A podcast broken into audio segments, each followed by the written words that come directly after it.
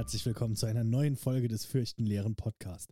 Ich bin Josh und wie immer mit dabei ist Maike. Hallo. Hallo. Und du bist auch passend angezogen, Ja. obwohl wir eigentlich noch gar nicht offiziell Halloween haben, weil wir nehmen Blick hinter die Kulisse einen Tag vorher auf, Mhm. aber Der gan- perfekt. Der ganze Kleiderschrank ist jetzt momentan nur schwarz-orange. Morgen habe ich auch einen Pullover in schwarz-orange. Oh, also bin selbst für ausgestattet. Halloween, jawohl. Ja. Und also das ist perfekt. Und sogar deine Schuhe sind schwarz-orange. Also Genau. wirklich, da ist ja, da ist jemand vorbereitet.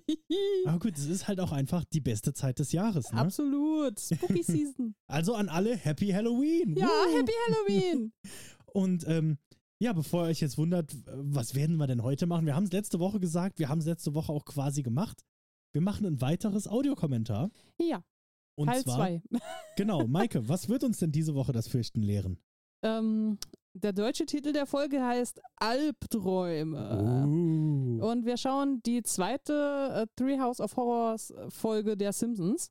Genau, also gilt wie immer, ähm, geht, auf, äh, geht auf Disney Plus oder holt eure DVD aus dem Regal. Oder einen Freund, der sie besitzt und Ja. setzt den mit zu euch ins Wohnzimmer. Genau, egal wie, äh, kommt an die Serie. Aber ihr, ich glaube, wir reden, wir haben es jetzt ja das letzte Mal ausprobiert, wir reden genug und auch genug abweichend, dass ihr es nicht unbedingt gucken müsst. Aber die Empfehlung ist natürlich trotzdem, macht's mit an. Ja, Ähm, und was ich letztes Mal auch gemerkt habe, wir sind da meistens so im Flow, wir werden nicht mehr sagen, die Folge ist jetzt vorbei. Sondern ihr müsst dann selbst bemerken, wenn ihr einfach dann abbrecht. Ja, vielleicht bemerken wir irgendwann, dass, dass wir jetzt zum Teil der, der Podcast-Folge vor, vorübergehen, wo ähm, frei gesprochen wird, aber selbst das, ich glaube, Ja. das fällt uns dann fünf Minuten ein, nachdem wir schon beim nächsten Thema sind. Wahrscheinlich, genau. Also ich, äh, ich will nochmal anmerken für alle, die's, die jetzt äh, die Folge von Sonntag noch nicht gehört haben. Also wir haben, glaube ich, so anderthalb Stunden geredet über diese 23-Minuten-Folge. Ja. Und ähnlich wird es jetzt auch. Und wenn ihr jetzt auf Disney Plus geht oder die DVD einlegt, achtet drauf, Staffel 3 und es ist Folge 6. Ich weiß, auf der DVD ist es die erste Folge auf der zweiten DVD. Oh, wow. Also, ähm, ja, ich konnte es aber diesmal nicht mit Audiokommentar gucken, weil genau diese Folge leider bei mir kaputt ist. Also, die fängt erst irgendwie in der Hälfte an und dann habe ich es lieber ganz auf Disney Plus geguckt und bin dann nicht mehr dazu gekommen, das Audiokommentar zu hören. Ähm, aber wir haben trotzdem genug vorbereitet. Ja, Ich- wir haben ein bisschen was zu erzählen. Ich hoffe, wir können genauso viel erzählen wie das letzte Mal. Und ich auch. dann würde ich einfach sagen, wir fangen direkt an, damit wir jetzt nicht zur Zeit vorab verplempern. Doch, mit einer Sache will ich noch Zeit verplempern. Ähm, weil ich glaube, als wir die letzte Folge aufgenommen haben, war die Aufnahme noch gar nicht. Ich bin mir aber nicht sicher. Ich will einmal anmerken, ähm, letzten Freitag kam jetzt die Folge über Edgar Allan Poe raus von, ähm, von Frank Goebels Podcast. Äh, äh, jetzt fällt mir natürlich sein Name nicht ein, aber es ist, ich sag's am Ende der Folge nochmal. Aber es ist auf jeden Fall Fragen an, heißt es, glaube ich. Mit Jess von Grabesstille, unserer guten Freundin Jess. Ja. Ähm, ich konnte sie leider noch nicht hören, aber ich bin mir sehr sicher, dass die Folge richtig gut ist.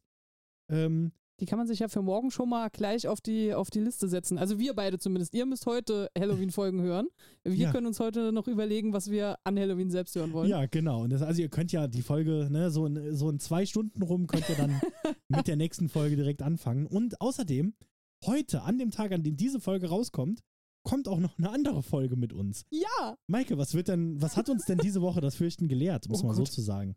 Wie jedes Halloween, das ist jetzt eine gute Tradition, hat Jess uns alle das Fürchten gelehrt. Genau, mit einer, mit einem neuen äh, äh, ja, Krimi-Dinner war es das letzte Mal. Diesmal ist es tatsächlich so ein Escape Room, ne? Ja, man könnte sagen, ein, ein Pen and Paper mit, äh, mit ohne Paper und Pen, nur so obligatorisch an einigen Punkten, aber ansonsten. Richtig, richtig intelligente Menschen könnten es wahrscheinlich auch ohne Pen and Paper Ja, lösen. aber das sind alles Angeber. ja, genau. genau, also da ähm, alles in unserer, in unserer Folgenbeschreibung verlinkt. Geht dorthin, hört es euch an, weil ähm, ich glaube, das wird, äh, das ist richtig gut geworden. Ja, hat, und, und Jess hat sich wirklich wieder sehr investiert, uns da eine schöne, eine schöne Geschichte zu präsentieren. Es hat sehr viel Spaß gemacht. ja. Und man muss sagen, ich hatte es wie immer, ich musste nichts vorbereiten, aber Ja. Maike diesmal auch nicht. das Ich- war sehr schön. Ich war sehr dankbar dafür. Ähm, wir waren auch alle etwas, etwas unsicher, ob das wirklich ihr Ernst ist. Also Brenn hat, glaube ich, auch noch zwei, dreimal vorher gefragt, ob sie wirklich nichts vorbereiten muss. ja, Aber Jess hat das komm, also Jess hat den ganzen Abend geschmissen quasi. Die hat das richtig gut gemacht. Genau. Also hört da auf jeden Fall rein, weil, Ja. also ich kann nur so viel sagen, ich habe mehrfach Tränen gelacht an diesem Tag, weil es einfach so lustig war, was da passiert ist.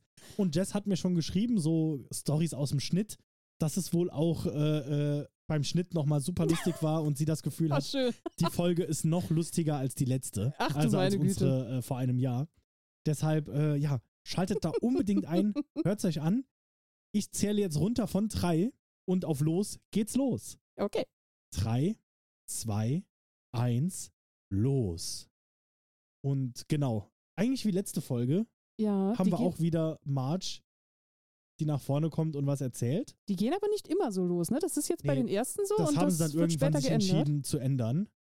Ich finde auch Genau. schön, sie macht ja auch so einen kleinen Kommentar, so von wegen, ähm, ja, letztes Jahr habe ich euch eigentlich schon vorgewarnt, aber dieses Jahr wird es nochmal viel schlimmer und jetzt seid ihr selber schuld, weil ihr habt schon letztes Jahr nicht auf mich gehört. Ja, das fand ich Genau. irgendwie.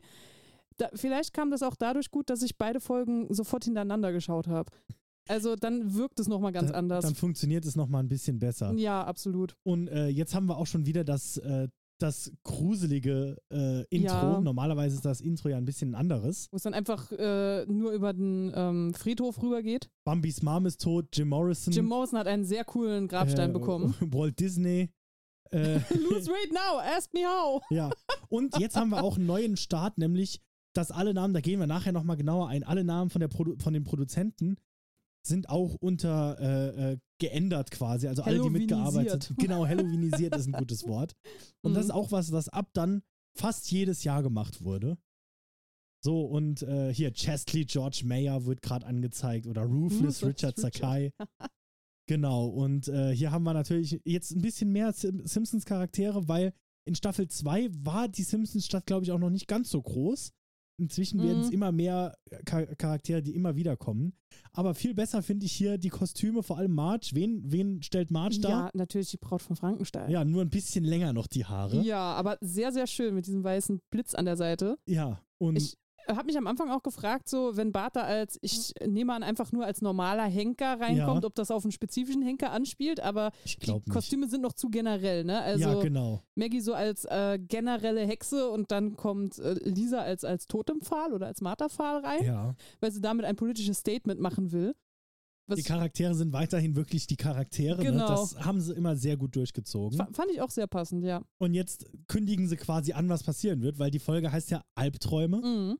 Weil sie haben so viel Süßes gegessen, dass sie jetzt halt Albträume haben. Und Ja. weil noch haben sie immer so eine Rahmenhandlung. Das wird irgendwann auch abgeschafft, Mhm. aber gerade am Anfang haben sie immer noch diese, äh, diese Rahmenhandlung außenrum, warum diese Gruselgeschichten Ja, passieren. diese, diese kleinen, das kennt man ja auch aus Anthologiefilmen. Also, ähm, dass man irgendwie nochmal einen, einen ungefähren Rahmen drumherum spannen muss, um zu erklären, woher die ganzen Einzelgeschichten kommen. Ja, genau.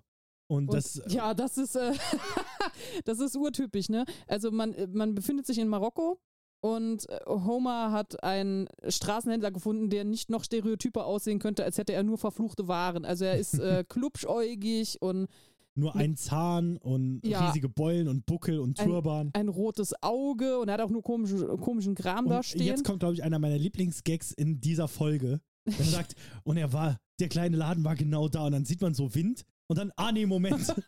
und dann winkt der Händler so, hallo. Ja, Ich fand viel schöner, dass äh, Homer hat zumindest am Anfang die ganze Zeit so einen kleinen Fez auf dem Kopf und da hängt hinten noch das Ja. Preisschild dran.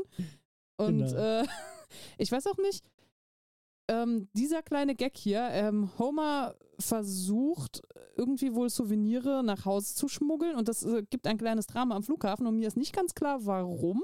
ja das, hat, das hat mich auch ein bisschen gewundert. Ähm, was ich gesehen habe, ist, dass es wohl zum Teil zumindest eine Anspielung auf eine auf einen Film aus der Zeit war. Ah, Ich okay. guck mal gerade, ob ich das nochmal rausfinden kann, welcher, äh, welcher das war. Während wir hier weiter über die Monkeys Paw reden, weil jetzt Genau, die, äh, wie heißt es, die Affenpfote ist es, glaube ich, im Deutschen. Ja, genau. Ähm, also über, über die genaue Geschichte äh, würde ich sagen, da hast du ja ein bisschen was Ja, vorbereitet. Machen wir dann nachher. nachher, genau. Weil jetzt wollen wir hier so ein bisschen Play-by-Play-Commentary geben. Genau. Und, ähm, also das Grobe kennt man natürlich, ne? Die Affenpfote, die Wünsche erfüllt. Drei Wünsche haben sie. Und ähm, jeder nimmt das Ding einmal hoch und wünscht sich irgendwas. Und zuerst denken sie, Maggie hat sich was für die Familie gewünscht, so einen teuren Wagen, aber nee, natürlich nicht. Maggie wünscht sich einen neuen Schnuller. übrigens, es ist eine Anspielung auf Midnight Express, Ah, okay. ein Film aus 1978. Ähm, ja, das ist wahrscheinlich sowas, ja, da hat irgendjemand gedacht, das würde doch gut passen. Ja, das, das war wahrscheinlich auch zu dem Zeitpunkt noch irgendwie aktuell. Naja, 78 war da auch schon 15 Ja. Jahre her oder so. Da war das ein guter Klassiker vielleicht. ja, äh, übrigens, wir sind jetzt äh, im Jahre äh, 1991. Oh, so diese für, Folge hier? für ein Gefühl, Okay. ja, genau. Ja, also ähm, Bart hat sich viel Geld gewünscht und ich fand ganz interessant, dass mit dem vielen Geld auch die Begründung für das viele Geld einhergeht, nämlich dass. Aber hat er nicht sogar Simpsons- gewünscht, dass sie rich and famous Ah, sind? Rich and Famous, okay. Ja, Ja, dann, genau. äh, weil sie haben jetzt überall Merch, sie haben Werbung überall Und aufgestellt. Das ist halt eine sehr coole Anspielung, weil zu dieser Zeit waren die Simpsons auch auf der Höhe. Da gibt es noch ein paar Folgen, wo sie so Anspielungen drauf machen. Hm. Weil zum Beispiel Get a Mammogram Ma'am äh, ist eine Anspielung auf, ähm, ah, jetzt muss ich noch mal gucken, wie der Spruch hieß, aber Bart hatte ja wirklich so ein paar Catchphrases Mhm. und einer davon äh, äh, ist, äh, war quasi so ähnlich. Der war, den finde ich auch noch mal, äh, ähm, weil dann sagt er, äh, äh, Don't have a cow man. War wohl ein Catchphrase für Oh irgendeine, Gott. für, äh, ja, für irgendwas. Ja, ich finde hier auch sehr schön, so Lisa wünscht sich natürlich, was Lisa sich offensichtlich wünschen muss, nämlich Weltfrieden. Und Weltfrieden wird dann dargestellt, dass ähm, die Leute sich einmal freundlich umarmen, dann werden die Waffen verbrannt und dann wird das, äh, was war's, das Pentagon wird zu einer Mall. Ja, Five Also- Corners Mall. Five Und Corners ich Mall, finde auch genau. schön dieses Danger und Garden, dass das Ja, wirklich, äh, Das fand ich auch sehr cool. ja. Oh ja, und dann tanzen sie alle als riesiges Friedenssymbol.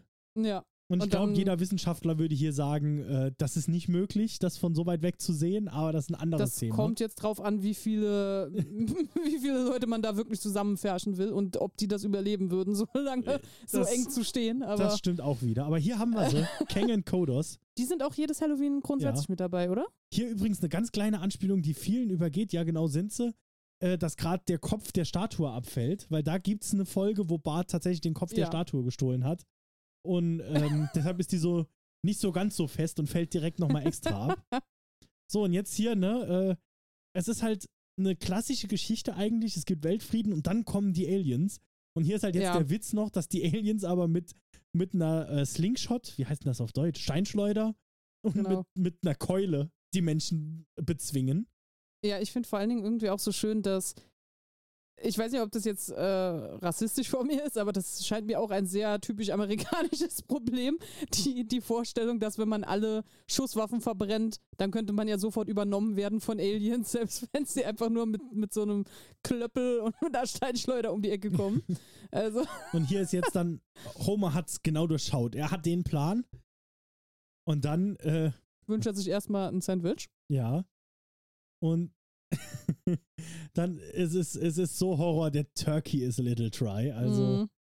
ähm, und was auch, wa- was wir halt hier aber ignorieren so ein bisschen, hey fellow slave ist auch eine gute Ansprache, ähm, dass Maggies Wunsch eigentlich geklappt hat. Ganz ohne Probleme, Äh, ich- ohne irgendwas. Tatsächlich ja. Also man könnte, man könnte unterstellen, dass äh, die, die Art des Wunsches wohl irgendwie bestimmt, wie sehr da ähm, der Rückschlag ist. Weil ich meine, dass, dass das Sandwich so einfach nur ein bisschen trocken ist, ist jetzt auch nicht das Schlimmste der Welt. Ne? Er hätte ja auch können sich daran vergiften und sich erbrechen können. Und jetzt äh, Flanders wünscht sich, dass sie die Aliens los sind und das funktioniert irgendwie so ziemlich ohne jegliches Problem Gut, aber manchmal hat es ja auch ein bisschen länger gedauert. Wir wissen halt nicht, was das Problem für, äh, äh, ähm, ah, hier ist jetzt nochmal das natürlich. Sie werden größere Stöcke mit größeren Nägeln darin bauen. Und, äh, und dann kommen sie wieder. die, die klassische, nee, nee, also dass, dass die Menschheit sich jetzt quasi nochmal Mhm. selbst bekämpfen wird, weil dann irgendjemand noch eine, einen größeren Stock machen will. äh, Die, die klassische Anspielung. Jetzt wird nett noch gefeiert, aber wir wissen ja nicht, was noch passiert. Vielleicht ist jetzt halt, wie gesagt, der Nachteil ist, dass es keinen Weltfrieden mehr gibt. Dass er jetzt ein Schloss hat. Ähm, Okay, gut, das ist tatsächlich ein, eine ziemlich gute Begründung. Ja. Wobei das dann auch wieder merkwürdig ist, ne? So dass, wenn er sich wünscht, dass sie die Unterdrücker los sind, dass sie dafür dann den Weltfrieden aufgeben müssen. ja. So, das ist schon. Also vielleicht scheint das hier wirklich so ein Fall zu sein, von wegen, wir wägen ab, wie groß ist dein Wunsch? Und Maggies Wunsch war vielleicht so reinen Herzens, dass die Affenfoto dann gesagt hat, ja, okay, kriegst du. Ah, und hier, Let's Talk More Sleep ist auch geil. Und jetzt diese Folge hier, ähm, oh, hier, ich habe jetzt erst bemerkt, hier gibt es ja sogar nochmal eine Szene für den Twist später. Ja. Aber jetzt diese Ähm, Narration, will ich ganz kurz noch einwerfen, ist halt jetzt klassisch Twilight Zone. Also hier jeder, der schon mal eine Folge Twilight Zone, die fängt Oh, immer damit okay. an, dass in dem Fall Rod Sterling hier halt irgendjemand, Sterling hier irgendjemand anderes. Und sogar der Text hier ist sehr ähnlich zu der Folge, in der es ist. Okay. Man, Ähm, man sollte auch vielleicht noch kurz dazu sagen, äh, also Lisa, die jetzt rüber gehuscht ist zu Bart, ich fand das eigentlich ganz putzig. Das, äh, das war so ein typisches Geschwistergespräch, bevor sie da zu ihm äh, schlüpfen durfte, weil sie hatte ja Angst von ihrem Albtraum und jetzt sind wir quasi in Barts Albtraum. Und Ba- Bart in seinem eigenen Albtraum ist erstmal ein zehnjähriges, in Anführungszeichen, Monster, weil er mit seinen Gedanken alles und jeden verändern kann, wie auch immer er möchte. ja. Also, ähm, und Ja. ich fand das am Anfang auch sehr lustig von der, vom Zeichenstil her, weil man sieht natürlich, dass die Leute, die auf der Straße unterwegs sind, alle so fake glücklich sind Ja. und dann immer so ganz gezwungen anfangen zu Und grinsen. auch alle zu Hause und so, oh good, the curtain's on fire. Ja. Und also das Oh, sind auch Sachen, toll. die genauso in der Serie gesagt werden. Oh, it's a Ehrlich? good thing he did that. Oh. Ja, die ganze Zeit. Ich will ganz kurz noch auf das Katzendesign, die kommt noch ein paar Mal vor. Ja. Die Katze ist traumhaft. Das stimmt tatsächlich, mit diesem kleinen Schirm als, äh, als Schwanz. Ja. Und auch mit der, mit der Hose an und hier, Otto ist halt einfach der Geilste. Der sagt einfach, oh, du bist der Kleine. Und mich Ja. wundert eigentlich, ich habe so das Gefühl, Otto hätte das auch einfach so machen lassen, ohne Ich- dass er Superkräfte hat. Ich habe auch schon kurz überlegt, weil Otto hat ja auch ziemlichen Spaß, ne? Ja. Also er, äh, im Gegensatz zu den anderen sieht er nicht unbedingt aus, als würde er das Ja. wirklich gegen seinen Willen tun. Ich frage mich, wie die Cops sehen konnten, dass das Bart war. Sie haben es vielleicht einfach gedacht. Ja, ich nehme auch an, dass die wissen, dass er Und jetzt hier, also ich finde krass, dass, also, ne, wenn man so tiefer reingeht, ist wahrscheinlich falsch, weil, ähm, äh, äh, warum würde Bart überhaupt noch Tests schreiben müssen? Aber was hier sehr interessant ist, jetzt haben sie gesagt, äh, äh, ab jetzt heißt Amerika Bonerland, weil das hat Bart auf seinem Test geschrieben. Hm. Und jetzt Principal Skinners, den er ja gar nicht leiden kann, ne, der muss jetzt hier jede Stunde irgendwie ein Lied singen. Das hat mich ehrlich gesagt ziemlich gewundert, weil ich dachte, er würde ihn einmal demütigen und dann wäre gut die Nummer, aber dass er das wirklich jede Stunde nochmal hören will. Und dann hier, ne, für alle, die die Simpsons gar nicht kennen, eine klassische Anspielung auf die, äh, äh, auf den äh, klassischen Running Gag bei den Simpsons, dass Bart einen Streich spielt. Nur jetzt sind wir halt so weit, dass es gar kein Streich mehr ist. Hier würde ich Mhm. nicht verstehen, das ist ja nicht mehr lustig, weil äh, es ist ja nicht so, als hätte er einen Fehler gemacht, sondern er hat ihn einfach dazu gebracht, was Dummes zu sagen. Wobei für Bart würde es wahrscheinlich auch passen. Ja, ich bin, ich bin mir nicht mehr so 100% sicher, weil Mo selbst noch sagt, Momentchen mal, nachdem er da diesen Telefonstreich äh, mitgemacht hat. Also ich, Ja. Und jetzt hier äh, diese, diese klassische Homer. Homer, we- wenn er dann mal auf, auf was Lust hat, ne, dann ist ihm auch alles egal und er vergisst alles. Ich finde äh, Lisa in dieser Szene sehr interessant, weil irgendwie so Lisa reagiert auf alles, ohne wirklich was zu sagen. Ja. Ähm, Und jetzt auch wieder, and you know what we say every time something strange happens? It's a good thing that Bart did that. Oh Gott, ja, oh, Krusty.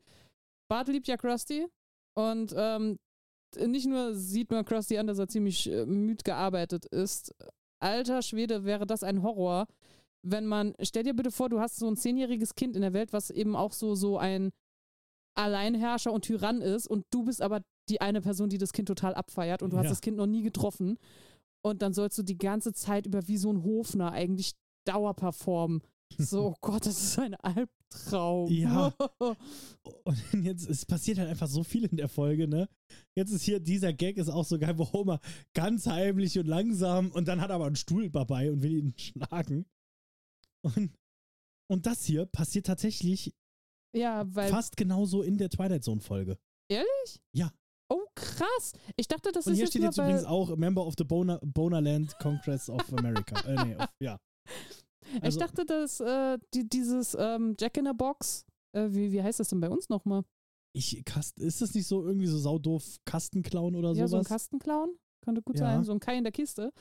Ähm, ich dachte, das wäre nur drin, weil Bart beim Einschlafen noch dieses Krusty-Spielzeug gesehen Ja, ich hat. glaube, also das ist quasi die interne Logik. Also das ist drin, Ah. weil er es gesehen hat, aber tatsächlich ist es Das auch kommt auch in der Twilight-Folge vor. genau. Krass, krass. Jetzt okay. müssen wir mal achten, ob äh, in der, äh, bevor Homer schlafen geht, ob er auch noch irgendwas sieht, was dann äh, äh, die Ja. Folge voraussetzt, weil das ist mir sonst nicht aufgefallen. Ich muss hier auch mal wieder bemerken, jetzt gerade bei diesem kleinen Zusammenschnitt, die Farben in dieser Folge sind wieder extrem angenehm, ne? Also Mhm. gerade als sie da jetzt eben in diesem Fischerboot saßen.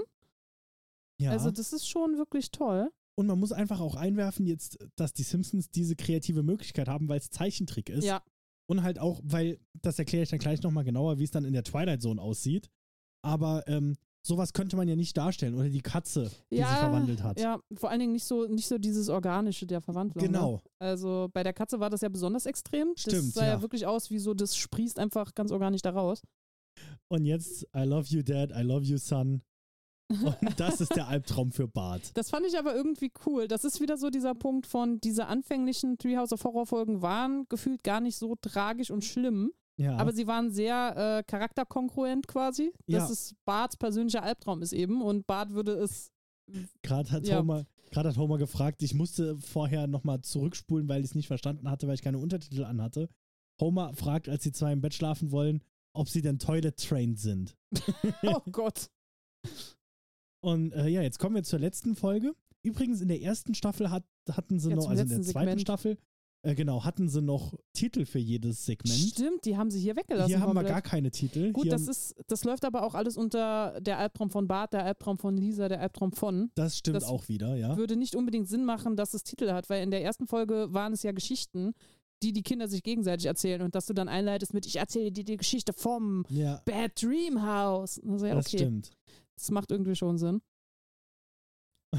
Jetzt, Homer, eigentlich bis jetzt auch alles sehr klassisch. Homer wird gefeuert, weil er geschlafen hat. Ja, das ist nichts, was nicht schon mal vorgekommen wäre. Und to the laboratory. Und also hier haben wir eine Anspielung mehr oder weniger auf Frankenstein. Ein bisschen anders, aber schon sehr nah dran. Mhm. Ich finde schön, dass bei dieser schrecklichen Treppe trotzdem noch ein Schild war mit Watch the Step. Ja, vor allen Dingen, das ist doch garantiert Marke Eigenbau, diese, äh, ich weiß gar nicht, fast so 100 Grad nach oben steigenden Dinger, wo es wirklich schwierig ist, gerade Ja. hochzugehen, da sind die Stufen noch viel zu eng. Ja.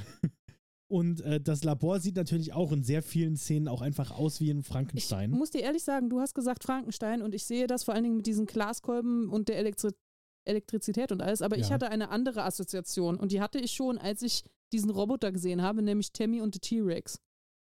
Und das wird nachher noch extremer. Ich, ich werde es immer mal zwischendurch aufmerken, aber es hat sich. Am Anfang habe ich gedacht, so, hm, das erinnert mich vage daran. Und je mehr ich von dieser Folge gesehen habe, desto mehr war ich so, ähm.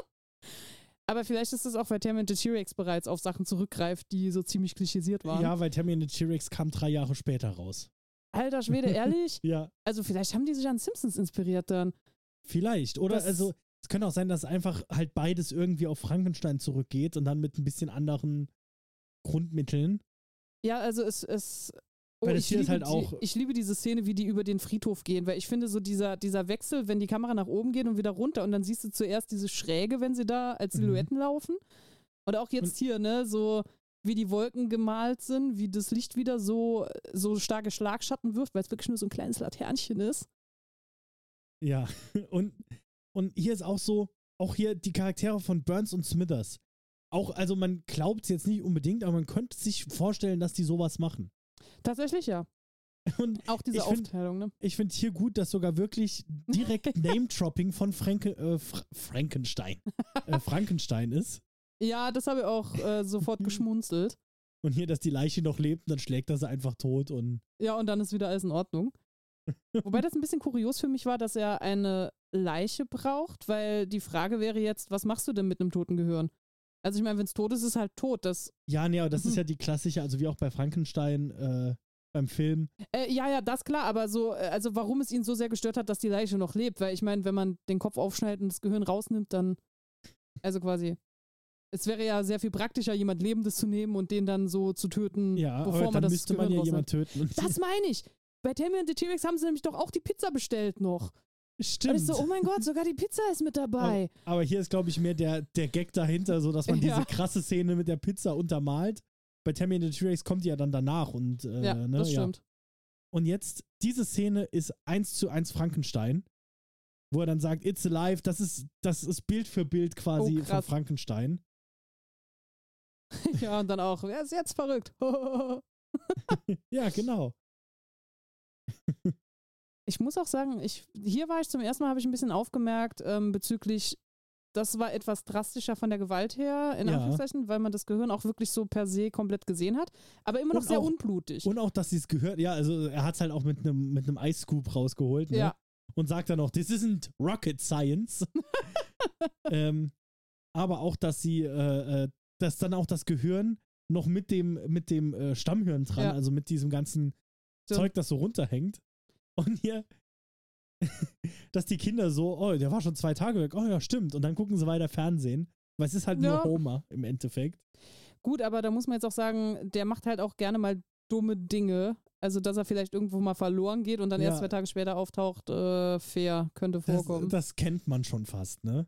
ja. So, und jetzt hier, life is, life is precious and not a thing to be toyed with. Und jetzt wirf es in die Toilette. Ja. Also ich finde auch schön so, ähm, hier, hier, wir, wir sollten vielleicht, wenn wir, wenn wir nicht wollen, dass das Gehirn von Homer in diesem Roboter bleibt, dann sollten wir es vielleicht rausnehmen und nochmal zurückoperieren. Aber es ist schon Viertel vor zwölf. Und Okay. Homer direkt so, au, au. oh, Das habe ich aber auch nicht sofort geschnallt. Also ich habe zuerst so einfach gelacht, weil ich dachte, ach, es ist dumm, dass er jedes Mal au sagt. Und dann sagt Smithers, er sagt au, weil er lebt. Und ich so, oh, alter Schwede, er hat recht. Das ging zuerst an mir auch ein bisschen vorbei. Und jetzt das tragische Ende. er läuft weg und Das ist auch hier Prometheus School Ja, of Running, Away, from ne? Things, ja. Und dann so alles. Er, er, ich finde immer schön, wenn ein Charakter, und ich glaube, das passiert bei Slide, Slide Headache, Loss of Appetite, dass er so aufzählt, so die klassischen, okay, ich sterbe. Ja. Aber halt so mit diesen so klassischen Symptome wie Loss of Appetite. und Eigentlich ist es auch ziemlich drastisch, ne? So, wenn, wenn man überlegt, was er da alles erzählt, was da alles zermatscht Ja. ist und so. mm. Und dann, Homer hat wahrscheinlich den Albtraum noch gar nicht verstanden, weil Bart hat ihn gebissen. mm. Und ab jetzt sind wir übrigens schon in diesem Moment, wo man Homer nur noch zu, zum Teil gesehen hat. Und Ja. jetzt nochmal. Ähm, und jetzt erzählt er halt, ja, ich wurde dir hier angenäht. Ja, vor allen Dingen, das ist so merkwürdig, weil warum nicht einfach sein Gehirn in diesen Roboter setzen? So, die Lösung war doch genau da, aber nein. Stimmt. Und, und es war Oh, doch da auch noch so ist es. einfach. Also, Lass mich dann gerade mal direkt überleiten, weil jetzt kommt halt das Outro. Ach nee, hier gibt's noch ja, es Next gibt noch eine Week. Extraszene. Das ist auch eine Anspielung auf, äh, ähm, äh, äh, wie heißt's, den äh, Twilight Zone. Also Oh, dieses ehrlich? Next Week on und dann, Ah, und dann wird kurz, obwohl, ja, vielleicht das hier ist auch eher eine Sitcom-Anspielung, tatsächlich ja. Hier, Di äh, Ghoulie, Ghoulie. Julie Kavner, Nefarious Nancy Artwright, Ach, ist das süß. äh, ja, Howlific Harry Shearer, Mummified, äh, Maca oh, es sind viel zu viele Namen. Ja, aber es wird immer so eine kleine, so eine Alliteration damit gebaut, Ja. wo es geht. Wo wo es geht, genau, Red Wolf Elfman äh, ist übrigens, ne, Danny Elfman immer noch, Sheer also, Terror fand ich auch schön als Vornamen. also will, will ich noch mal einwerfen, weil das Simpsons-Intro und die ganze Musik ist von Danny Elfman. Hm. Danny Elfman, besser bekannt für seine Arbeit mit äh, Tim Burton, hat ganz viele Tim Burton-Musikstücke geschrieben, Oh ja. hat auch unter anderem das ganze äh, äh, Nightmare Before Christmas, einen der klassischen Halloween- bis Weihnachtsfilme, ja. äh, äh, ist die Musik von ihm und er singt auch Jack Skellington. Also Hm. Danny Elfman ist auch und der hat die Der hat Simpsons auch gemacht. In Corpse Brides singt er, glaube ich, den Boonjangle-Song auch. Äh, das, das ist gut möglich, ja. Ähm, genau, und damit äh, sind wir durch. Also, wir können jetzt sagen, die Folge ist vorbei. Mhm. Äh, bitte dann auf Stopp drücken, damit jetzt nicht die nächste Folge weiterläuft. Über die reden wir nicht mehr. Ich will aber direkt mit dem Ende anfangen, weil diese Ja, letzte Szene mit dem ähm, Homer mit den zwei Köpfen, ähm, die ist eine Anspielung. Ähm, ich dachte zuerst auf einen Film, der heißt The Manster. Den gibt es nämlich auch aus den ähm, Oh Gott, ich habe es Äh, jetzt äh, verstanden. Demenz. aus den 50ern, genau. Ist halt ein Monster mit zwei Köpfen. Aber nein, es ist äh, viel einfacher. Es ist eine Anspielung. Jetzt muss ich nur gucken, dass ich jetzt den richtigen Titel sage.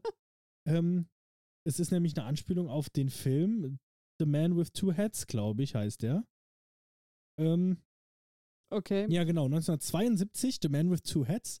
Ich habe es leider noch nicht ganz geschafft, ihn zu gucken, aber ich habe ihn äh, äh, fast ganz geguckt. Das ist aber auch so eine Filmzeit, wo man noch genau das aufs Plakat geschrieben hat, was nachher im Film vorkommen Ja, soll. aber ne? ich glaube, ich habe mich doch vertan. Warte, jetzt muss ich noch mal gerade nachgucken. Äh, aber es war Gibt es so viele Filme, wo, wo Leute einen zweiten Kopf angenäht bekommen? Ist das so ein Nee, eigenes aber Genre? hier, das, hier war eine, eine Dr. Jekyll, Mr. Hyde Anspielung. Oh, Ähm, also der, der Film ist wohl eine Dr. Okay, Jekyll, Mr. verstehe. Hyde Anspielung. Ähm, der Film, den ich gesehen habe, nicht. Ich erzähle schon mal, worum es geht, bevor Mhm. ich äh, die Sachen raussuche. Das ist nämlich ein Sci-Fi-Horrorfilm über einen sehr erfolgreichen Arzt, der ein eigenes Krankenhaus hat, die auch richtig gut arbeiten. Aber er hat, ähm, er ist inzwischen schwer krank, kann seine Arme und Beine kaum noch benutzen, sitzt im Rollstuhl und dann suchen sie einen ähm, äh, äh, Gefangenen aus dem Gefängnis und sagen, hey, statt der Todesstrafe kannst du auch bei diesem Experiment mitmachen. Du wirst wahrscheinlich trotzdem sterben, aber ähm, wir, äh, äh, du hast halt zumindest noch mal ein bisschen länger Zeit und kannst halt was Gutes tun mit deinem Tod.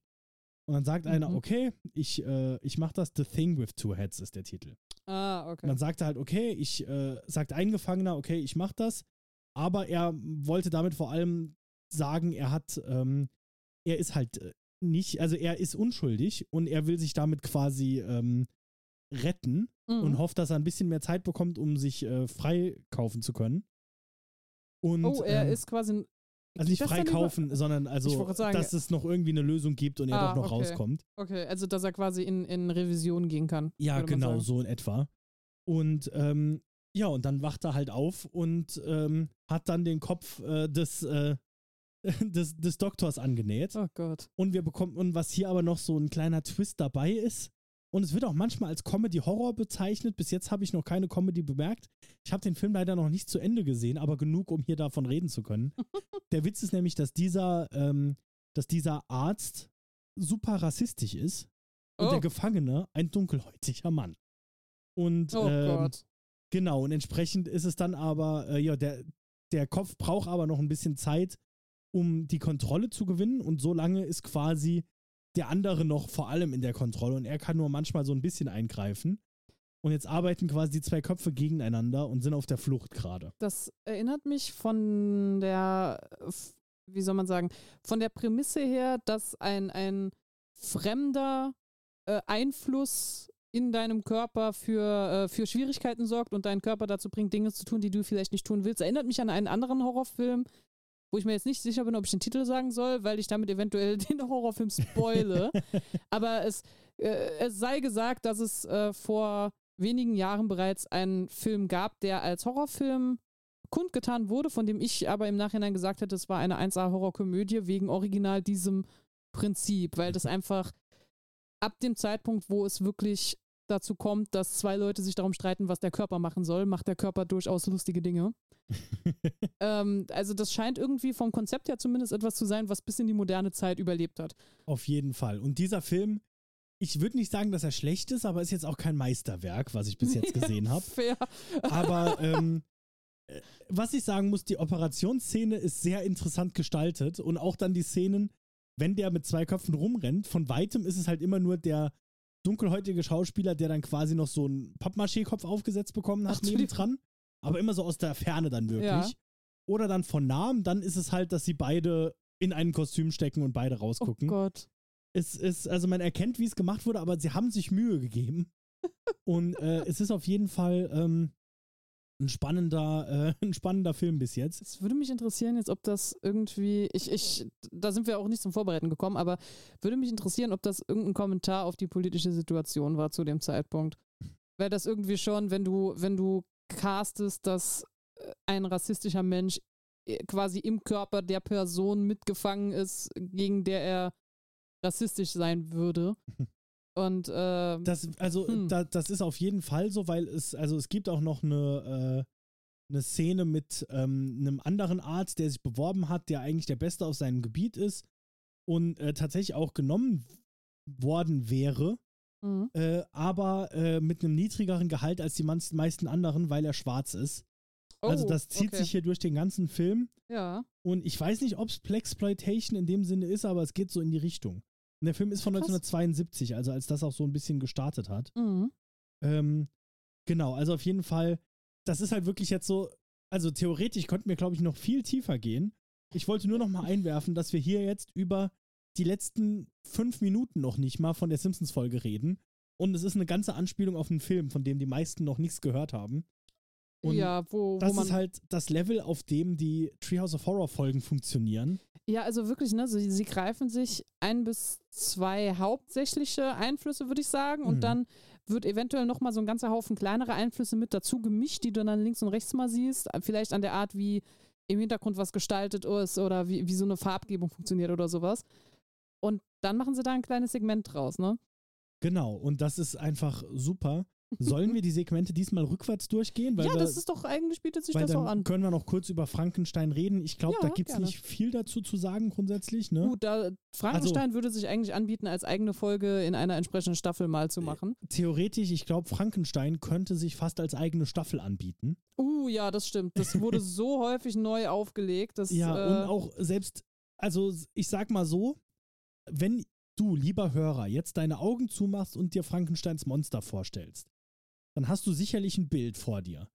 Und dieses Bild hat nichts mit dem Buch zu tun. Weil ja. das Bild, das jeder vor sich hat, ist halt das Frankenstein-Monster aus den 30ern, gespielt von Boris Karloff. Und ähm, da, selbst diese Verfilmung aus den 30ern, die jeder kennt, ist so weit weg vom Buch. Also im Buch, das Monster ist einer der eloquentesten Redner, die es gibt. Und ähm, es, gibt, es gibt noch andere Verfilmungen, die näher dran sind. Es gibt andere Verfilmungen, die noch viel weiter weg sind. Ähm, das ist so das Besondere Frankenstein. Man denkt, man kennt's, aber theoretisch ist es ganz anders. So, so einen Fall werden wir später nochmal haben. Man denkt, man, man kennt es und tatsächlich ist es ganz anders. Das äh, scheint häufiger der Fall zu sein, was bei diesen ähm, älteren Horrorgeschichten ist, die nochmal verfilmt wurden. Weil die verfilmen, also die Geschichten waren zu ihrem Zeitpunkt wahrscheinlich dann auch in aller Munde und sowas, aber wenn du dann 30, 40 Jahre draufrechnest, äh, in denen der Film einmal die Runde macht und danach von mir aus nochmal 20, ähm, da kennen die Leute irgendwann nur noch den Film und die meisten haben das Buch nicht mehr gelesen. Ja, und äh, hier ist halt auch, also bei Frankenstein muss man einfach mal sagen, der Film ist inzwischen auch fast 100 Jahre alt. Also Mhm. 1931, das ist Stimmt. einiges an Zeit her. Und entsprechend, äh, und Filme sind halt nochmal einfacher zugänglich als Bücher, ist einfach so. Und auch zum Ja. Parodieren. Also jetzt auch diese Simpsons-Folge, die spielt nicht an auf das Buch. Also auch die Szene, dass der überhaupt einen Handlanger hat, der ihm hilft. Ja, Oder dass die nachts auf den Friedhof gehen und ein Gehirn von einer Leiche suchen. Das kommt gar nicht im Buch vor. Mhm. Im Buch wird gar nicht erklärt, wie das Monster geschaffen wurde. Da heißt nur, er hat ein Monster erschaffen und das rennt dann da rum. Und ähm, das ist einfach. Und, und also diese ganze Folge spielt nur auf den Film an und hat nichts mit dem Buch Mhm. zu tun. Aber die Anspielungen auf den Film und selbst da, also ähm, Frankenstein geht erst in den, in den Hammer-Filmen, glaube ich, also in den 50ern, das erste Mal selbst auf Friedhöfe und, ja, und sucht nach Gehirnen. In den 30er-Filmen, da hat er seinen Handlanger und der geht auch in ein äh, äh, normalerweise äh, eher zur, ähm, wie heißt, zur Universität und holt da ein Gehirn aus Ah, dem Glas. okay, verstehe. Das ist auch sinnvoller, wenn man jetzt mal von deiner Frage ausgeht, warum holen die ein Gehirn von einer Leiche? Ja, vor Ja. allem von einer verrotteten Leiche, die Genau. im Grab liegt. genau. Und da ist dann halt zumindest so im, im Einwegglas so ein, ähm, ist haltbar gemacht. genau, da ist dann zumindest ein bisschen mehr Sinn dahinter. ähm, genau, aber die Anspielungen sind trotzdem, also hier ist vielleicht auch, weil ich den Film ein paar Mal gesehen habe und die Szenen halt liebe, aber hier sind wirklich so filmig auch Darstellungen, die wirklich, also diese Szene, wo er sagt, it's alive, it's alive, da könntest du genau so, glaube ich, den Film daneben halten. Es Mhm. ist zumindest sehr nah dran, wenn es nicht sogar ab, abgemalt ist quasi. Ach, krass. Das ist aber auch so ein bisschen ähm, das Lustige an Animation, ne? dass du bei Animation, also es gab doch, es gab doch diesen Fall, jetzt bin ich gerade überlegen, bei, äh, bei Hitchcocks Psycho. Das haben sie doch nochmal eins zu eins so nachgedreht, nur als Farbfilm. Ja. Und da haben sie auch versucht, alle Einstellungen gleich zu machen und die Leute sollten das auch gleich schauspielern. Und das war eine absolut furchtbare Idee. Ich meine, das war aus vielen Gründen eine furchtbare Idee, aber unter anderem auch, weil es einfach auch blödsinnig ist, etwas eins zu eins mit echten Leuten nachdrehen zu wollen. Weil das einfach, also meiner Meinung nach, es funktioniert nicht so dankbar und nicht so gut. Und bei Animationen hast du immer noch die Möglichkeit, die Art der Bewegung ist bei Animationen meistens anders. ja, das heißt, ist auch übertriebener. Genau. Wir sind auch hier, muss man Schneller, auch dazu sagen, äh, äh, man muss auch einfach dazu sagen, wir sind hier aber auch in einer, ähm, in einer bekannten Zeichentrickserie. Mhm. Das heißt, wir haben hier auch nicht eins zu eins nachgemacht, sondern wir stellen mit Mr. Burns, mit einem Charakter, Genau. der schon bekannt ist, das Ganze nach. Ja.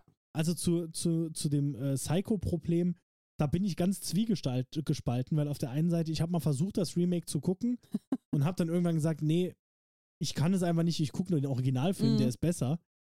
Aber wenn man das Ganze nicht als Film sieht, sondern als Experiment, Mhm. finde ich sehr interessant. Und irgendwann will ich ihn auch mal ganz gucken, als dieses Experiment von, wie du gesagt hast, also es geht wirklich mehr um die, weil Der Ja. Regisseur Gus Van Sant ist eigentlich ein sehr experimentierfreundlicher Regisseur. Und Mhm. der hat das nicht gemacht, um von Psycho Geld abzugreifen, sondern quasi als Experiment, hey, wie wär's, wenn wir einen der besten Filme einfach eins zu eins nachdrehen, mit selben Kameraeinstellungen, selbe Ich- Winkel, selber Story. Ich bin noch, also ich, ich weiß zwei Dinge von diesem äh, Remake, wenn wir es jetzt so nennen wollen. Das eine war, dass ich glaube, zu Beginn dieser Anfangsshot ist, äh, wenn ich das noch richtig im Kopf habe, es ist schon eine ganze Weile her, das ist so ein sehr schwebender Shot in so ein Fenster rein quasi. Und Mhm. ähm, diese Kamerafahrt, das hätte Hitchcock wahrscheinlich auch so ähnlich gerne gehabt und das war zu Hitchcocks Zeit aber irgendwie noch nicht möglich technisch gesehen.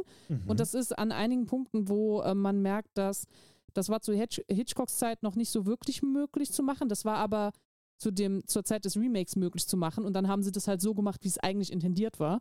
So, okay, da, da sehe ich den Sinn dahinter dann, das finde ich cool. Das zweite ist allerdings, es wurden aber kleinere Veränderungen vorgenommen. Also Mhm. zum einen in Bezug auf, wie Norman Bates dargestellt ist. Das Mhm. wird so, so ein bisschen anders konnotiert und da gehe ich davon aus, dass es Rückgriff auf etwas ist, was ich zu dem Zeitpunkt schon festgesetzt hatte, was alle Leute erwarten quasi, wenn sie daran denken.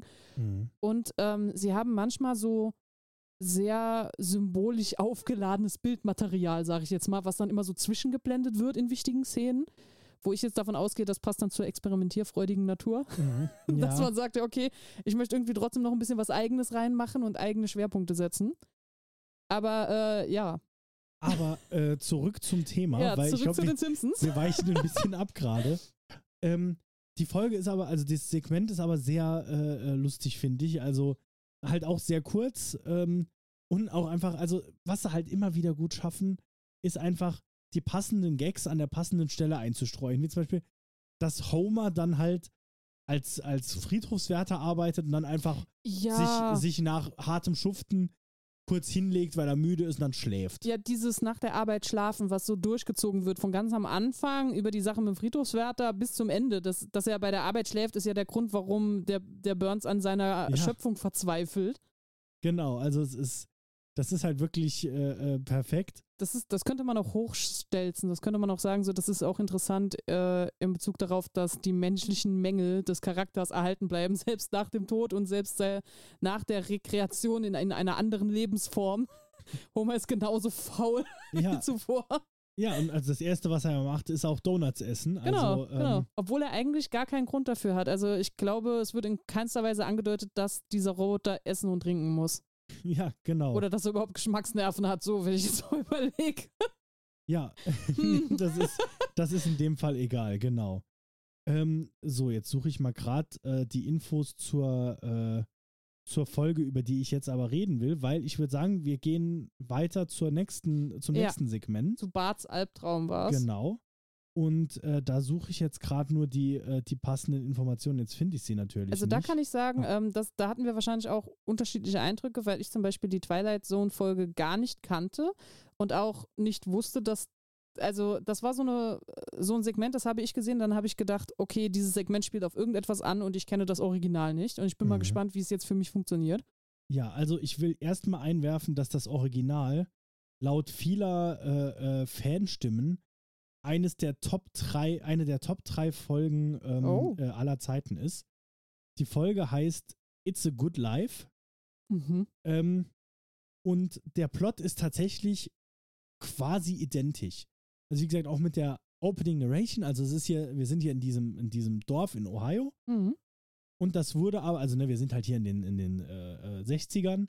Äh, das Dorf wurde äh, ähm, abgekapselt von der Außenwelt, die kommen nicht mehr weg Mhm.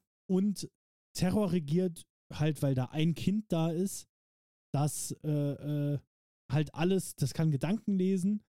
Wobei, ähnlich wie bei den Simpsons, ist die Frage, inwieweit es tatsächlich Gedankenlesen ist, weil halt jedes Mal einfach nur, die dürfen halt nichts Böses sagen, Mhm. aber was die denken, ist, glaube ich, was anderes, als was sie sagen. Also, weißt du, im Sinne von, die stehen halt da lächelnd gezwungen und sagen, es Ja. ist gut, dass er das getan hat. Aber es wird nie wirklich drauf bestanden, dass der was Schlechtes, also dass, dass der Gedanken lesen kann. Mhm. Ähnlich wie bei den Simpsons ja auch, dass da keiner was Böses denkt und dann verwandelt wird, sondern nur, wenn sie sich böse verhalten. Also Homer Ja, denkt genau. ja, ich darf jetzt nichts Böses denken und das ist ja eigentlich schon viel zu weit, theoretisch. Ja, plus er hebt ja schon einen Stuhl, um Bart niederzuknüppeln. Und erst und dann. er denkt, also, also quasi de, der Gedanke läuft ja schon eine ganze Weile vorher. Genau, und entsprechend, aber das, das ist jetzt ein Ja. bisschen zu tief reingedacht, glaube ich. Ähm, aber hier ist auch so dann, dieser eine Junge, der leitet halt alles. Und da ist wirklich genau so, der sitzt im ersten Moment draußen und äh, äh, äh, tötet, glaube ich, gerade ein Tier. Mhm. Das sieht man halt nicht, man sieht nur den Jungen, wie er da am Boden sitzt und irgendwas mit dem Tier macht. Und es, glaube ich, auch so verwandelt hat wie Bart, nur wir sind halt hier in einer Fernsehserie der, der 60er. Die haben das halt nicht gezeigt. Es wird Mhm. halt nur er gezeigt und dann sagt halt, äh, äh, oh, ich möchte jetzt nicht mehr mit dem Ding spielen, stirb. Und dann stirbt es halt. Also Mhm. dann sieht man nur seine Reaktion, dann die Reaktion der anderen und dann aber auch immer dieses It's a good thing he done that. Und so Oh. sagen die die ganze Zeit. Okay. Und ähm, genau, und es ist dieser Junge, der einfach diese, diese Stadt kontrolliert und ähm, alle müssen halt tun, was er will und immer freundlich und fröhlich sein. Mhm. Und das machen sie auch wirklich die ganze Zeit. Und tatsächlich, und er kann halt auch Leute, sie sagen dann immer ins Kornfeld schicken. Mhm. Das ist quasi dann, ich weiß nicht, ob er sie dann tötet oder ob die dann einfach nur in so einem Limbo gefangen werden. Aber es wird ganz oft davon geredet, dass er jemanden ins Kornfeld schickt. Und dann ist halt eines Abends ist tatsächlich der, der Geburtstag von einem Charakter, einfach nur irgendein Kerl in diesem Dorf.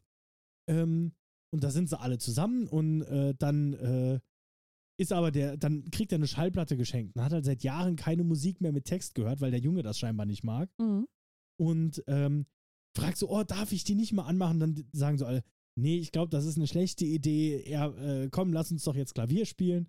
Und er betrinkt sich dann mit Whisky und ist, ist super launig.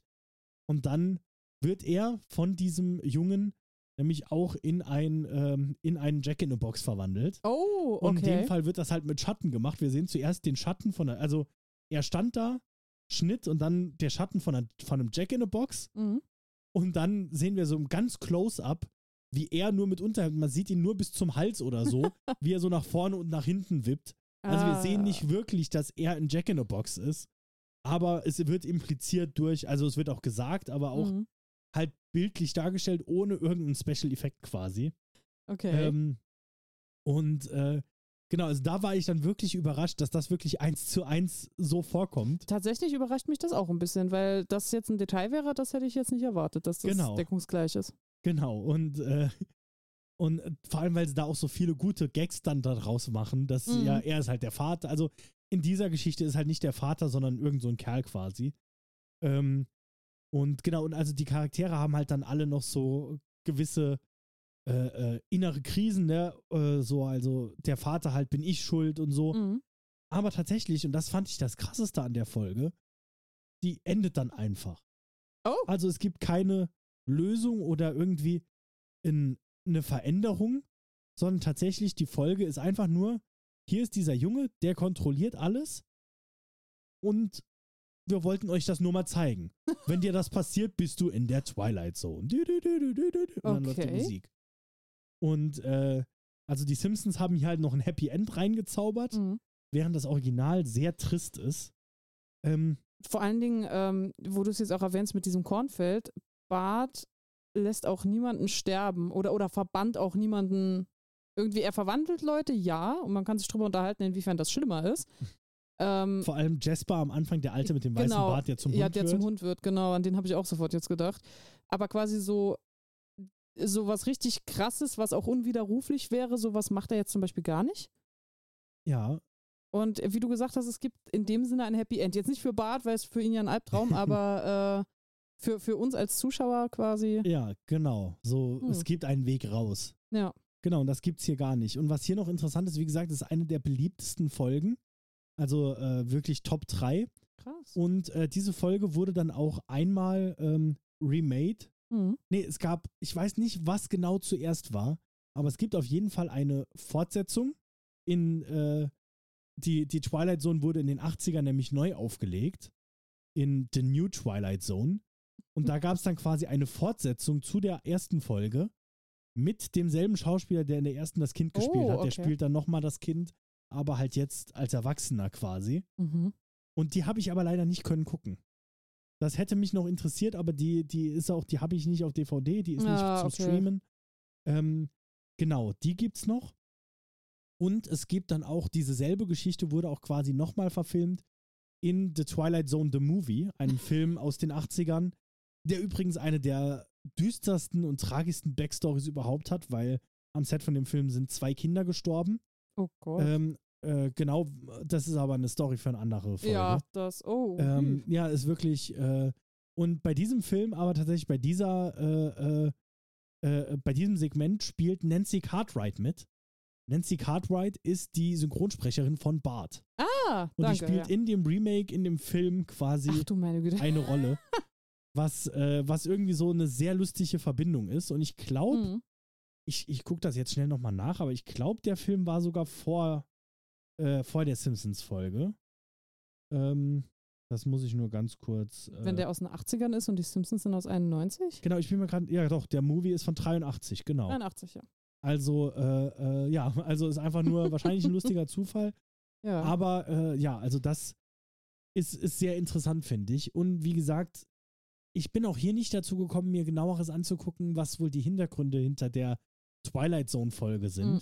Weil ganz oft gibt es ja irgendwie einen tieferen Sinn, der mir hier jetzt noch nicht ganz.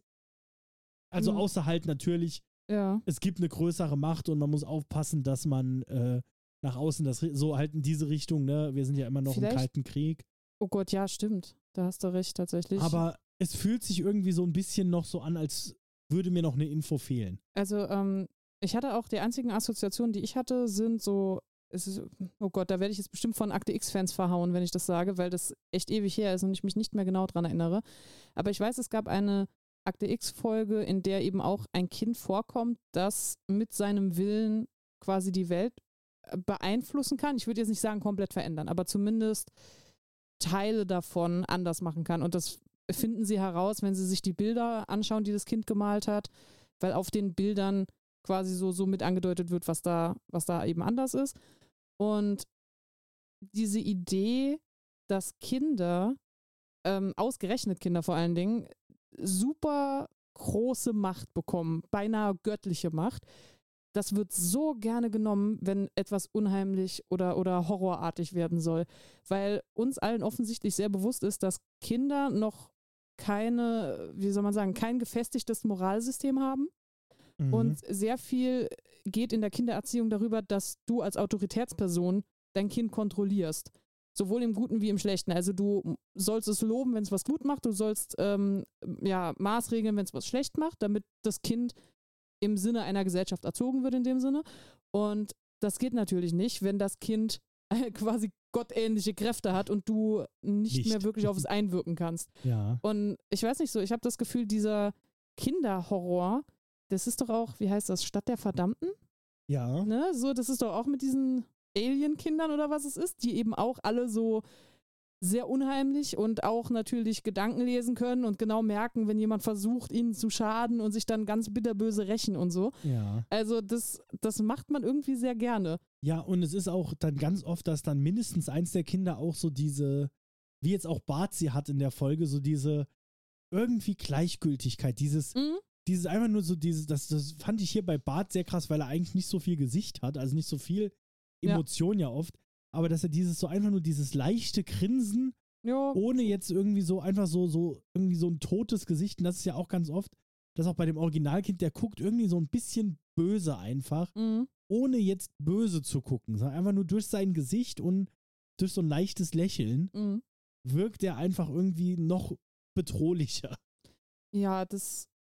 Ich weiß nicht, wie gesagt, wir, wir könnten uns das eigentlich auch mal irgendwann anschauen, was, was so Horror-Kinder ausmacht, weil das, das wird sehr gerne genommen, wenn die Kinder besonders gut finster gucken können oder böse lächeln oder sowas. Dann dürfen die Damien spielen oder äh, Schlag mich tot, was es alles an Horrorkindern gibt. Also, das, das kannst du einsortieren, wenn du als, als äh, Child Actor ähm, besonders gut im, im große Augen machen bist, dann wirst du für jedes Drama gecastet, wo du große Augen in die Kamera machen musst. Und genauso gibt es eben die Gruselkinder. Also, Ja. genau, aber äh, die Folge ist ansonsten also wirklich so nah dran, dass man es eigentlich, wie auch schon letztes Mal bei der anderen Twilight Zone-Folge, es ist irgendwie doch so nah dran, dass man es kaum erwartet hätte, weil es ja doch so sich so verrückt anfühlt auf eine Art. Aber wie gesagt, dass hier sogar die Verwandlung in eine Jack in the Box genauso Das in der Originalfolge spannend, ja. ist. Genauso wie, da, wie letzte, letzte Folge dann, als wir gesagt haben hier, dass die tatsächlich ein Kochbuch haben, Ja. ist auch irgendwie so ein Twist, den man nicht erwartet hätte. Also, ähm, genau, also das ist auf jeden Fall richtig spannend. Hm. Und äh, hast du sonst noch was zu der Folge zu sagen? Ähm, nee, erstmal, ich glaube, ich möchte die Twilight-Folge jetzt auch gerne schauen, aber ja. da, dass wir auch irgendwann, äh, ich habe ja mal mit, mit Joe in meinem alten Podcast, äh, äh, haben wir über alle, über die erste Staffel von The Twilight Zone über jede Folge geredet. Mhm. Das ist auch sehr spannend. Sowas könnten wir auch überlegen. irgendwann mal machen, aber das wäre halt ein bisschen andere Staffel als normal. Ja, durchaus. Mal schauen. Aber äh, dann Komm. lass uns doch jetzt endlich zur Affenpfote kommen. Ja, zur Da- Affenpfote. Da hast du nämlich was vorbereitet, ne? Genau, ich habe mir das ein bisschen angeschaut. Ähm, ich hatte keine Zeit, alles ganz haarklein zu lesen, weil mich dieser Poe-Essay am Wochenende so aufgehängt hat. Aber ähm, wir haben hier auch ein literarisches Grundlagenwerk, auf dem diese ganze Idee von der Affenpfote beruht. Nämlich von, jetzt muss ich gerade schauen, wie sein kompletter Name war, weil der Mann hat einen etwas ulkigen Namen. William Weimark Jacobs. Mhm. Ähm, der gute Mann hat 1902 die Affenpfote geschrieben. Und das ist so quasi die eine Geschichte, ist eine Kurzgeschichte von ihm, für die ist er bekannt. Mhm. Ähm, lustigerweise, er hat, er hat öfter mal Kurzgeschichten geschrieben, die auch so ein bisschen so in die Horrorrichtung abdriften. Also das ist jetzt nicht vollkommen ungewöhnlich, aber der Großteil seines Schreibens war eher so humoristischer Natur Mhm. und so, so eher so in Richtung, ähm, ich würde jetzt schon fast sagen Seemannskahn, aber so im Sinne von viel, was äh, ja Marine ähm, mit dem Boot fahren und sowas angeht, das hat ihn eigentlich mehr interessiert. Aber jetzt auch nicht in die Und- Richtung halt so, äh, so äh, äh, Geistergeschichten oder äh, so. Meerjungfrauen und sowas oder Ja, also ähm, er hat also schon paar, Fantasy auch oder mehr? Ja, also er hat schon die ein oder andere Geistergeschichte mal dabei gehabt, aber so sein Interessenschwerpunkt lag eigentlich nicht im Horrorbereich. Okay. Umso lustiger, dass er dann gerade mit so einer Geschichte äh, halt in dem Sinne bekannt wird, kann man jetzt nicht sagen, aber wir erinnern ihn heute, wenn wir seinen Namen lesen. Wenn wir ihn wegen irgendwas erinnern, ist es wegen dieser Affenpfoten-Geschichte und nicht wegen den ganzen anderen Dingen, die er also geschrieben hat. wäre so, als wäre Poe jetzt durch der Rabe bekannt geworden, hätte ansonsten nur Liebesgedichte geschrieben. In dem Sinne, Ja. ja, wenn man es ganz krass ausdrucken will. Ich meine, wie gesagt, so der Jacobs hat auch mal die eine oder andere Geistergeschichte dazwischen gehabt, aber Okay, ja. Schwerpunkt war eigentlich woanders. Und ähm, ja, das erste, was ich festgestellt habe, ich habe diese, diese Affenpfoten-Geschichte habe ich so grob quer gelesen. Mhm. Also wenn ich Details durcheinander bringe, das tut mir leid, das ist der Kürze der Bearbeitungszeit geschuldet. Aber interessanterweise, ich dachte, ach, ich weiß eh, wie die Affenpfoten-Geschichte geht, weil ich glaube, das ist auch mitunter eine der häufigsten Tropes, die ich überhaupt äh, im, im Fernsehen sehe. Und eigentlich ja so wie, wie die Simpsons-Folge, ne? ja, also so geht man davon aus, man Genau. findet die Pfote, hat dann so viele Finger wie dran sind Wünsche ja, und, und- da ist aber immer irgendwie ein, ein. Twist dran. Genau. Und ich meine, die, das Grobe ist ähnlich. Also es gibt in dieser Geschichte eine Affenpfote, es gibt Und wäre Wünsche. schlimm, wenn nicht in der Affenpfote. Ja, es wäre merkwürdig, ne? Aber es gibt Wünsche und es gibt eine negative Seite von diesen Wünschen. Also diese Sachen sind gleich. Das Krasse ist, der, der Clou ist alles andere daran. Also Mhm. so, ähm, zum einen, diese Geschichte ist wirklich fucking gruselig. das war Okay. richtig hart. Und ähm, sie ist an ein, zwei Punkten sogar ein bisschen derb, wenn man sich wirklich so reinfühlt in das, was passiert. Entschuldige, hast du die Zeit gesagt, aus der die kam? 1902. Okay. Ähm, und zwar, die Geschichte fängt relativ heimlich an im Haus von Familie White.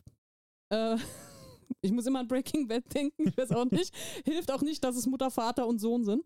Ähm, die werden auch, äh, also der Sohn heißt Herbert und dann gibt es halt Mr. White und Mrs. White. Mhm. Ähm, Mr. White und sein Sohn spielen an dem Abend zusammen Schach. Und wenn ich das jetzt richtig äh, im Kopf habe, der Vater merkt, dass sein Sohn besser ist als er und dass sein Sohn gewinnen wird. Und dann versucht er irgendwie den Sohn so ein bisschen abzulenken, dass er vielleicht doch noch da durchkommt und gewinnen kann. Aber sein Sohn gewinnt trotzdem und dann ärgert sich Mr. White und dann tauschen schon Mutter und Sohn so einen Blick von wegen, ah, es war so klar, jedes Mal der Aufstand. Und das, das wirkt zuerst wie so eine lapidare Einleitungsszene. Das Krasse ist aber, dass das so schon auf viele Dinge später in der Geschichte vorausteuten soll, Okay. erstaunlicherweise. Ähm, Ehepaar White bekommt Besuch an diesem Abend von Morris. Morris war bei der britischen Armee und ähm, hat alle möglichen Reisen hinter sich. Die letzte Reise, die er gemacht hat, kommt aus Indien. Er war dort eine Weile unterwegs, hatte dort auch ähm, das ein oder andere an, an fantastischen Geschichten zu erzählen, aber aus Indien hat er eben auch was mitgebracht und das ist eben besagte Affenpfote. Mhm. Interessanterweise also schon mal, ähm, das war das Erste, was mir aufgefallen ist, wenn wir die Simpsons gucken, die kaufen die Affenfoto äh, in Marokko. Ja. Die sind ja nicht in Indien. So für die Briten ist Indien aber eine ganz spezifische Sache, weil die waren 1902, wenn ich das richtig im Kopf habe, noch Kolonialmacht in Indien. Okay, ja. Also das macht sehr viel Sinn, dass eben die britischen Soldaten die Sachen aus Indien mitbringen und nicht irgendwie ja aus sonst wo. okay. Vor allen Dingen Marokko gehörte, glaube ich, den Franzosen. Also. Aber ja, jedenfalls Gut, so. Homer dachte ja auch, er wäre in Monaco. Ne? ja, okay, stimmt auch. Aber es wird eben gesagt, diese Affenpfote wurde verhext von einem Fakir. Und da habe ich mich schon gewundert. Ich gedacht, so von einem Fakir? Und ich meine, kenne ich mich auch gar nicht aus, aber Fakir kannte ich nur unter, das sind die Leute mit dem Nagelbrett. Ähm, hat sich rausgestellt, bin ich selber nicht ganz erzogen. Ähm, Fakir ist tatsächlich äh, unter anderem Leute mit einem Nagelbrett, ja. Das ist allerdings, viele Leute nennen sich auch gerne Fakir, wenn sie diese Tricks vorführen, weil das eben genau dieses Bild hervorruft. Mhm. Und tatsächlich handelt es sich da wirklich um, ähm, wie kann ich das gut beschreiben, um eine ähm, im Sophismus äh, behaft äh, äh, vertretene asketische Mystiker-Position. also quasi es ist eigentlich was Religiöses. Und es gibt aber auch diese Ausprägung, diese, sage ich jetzt mal, Jahrmarktsausprägung, die sich genauso nennt.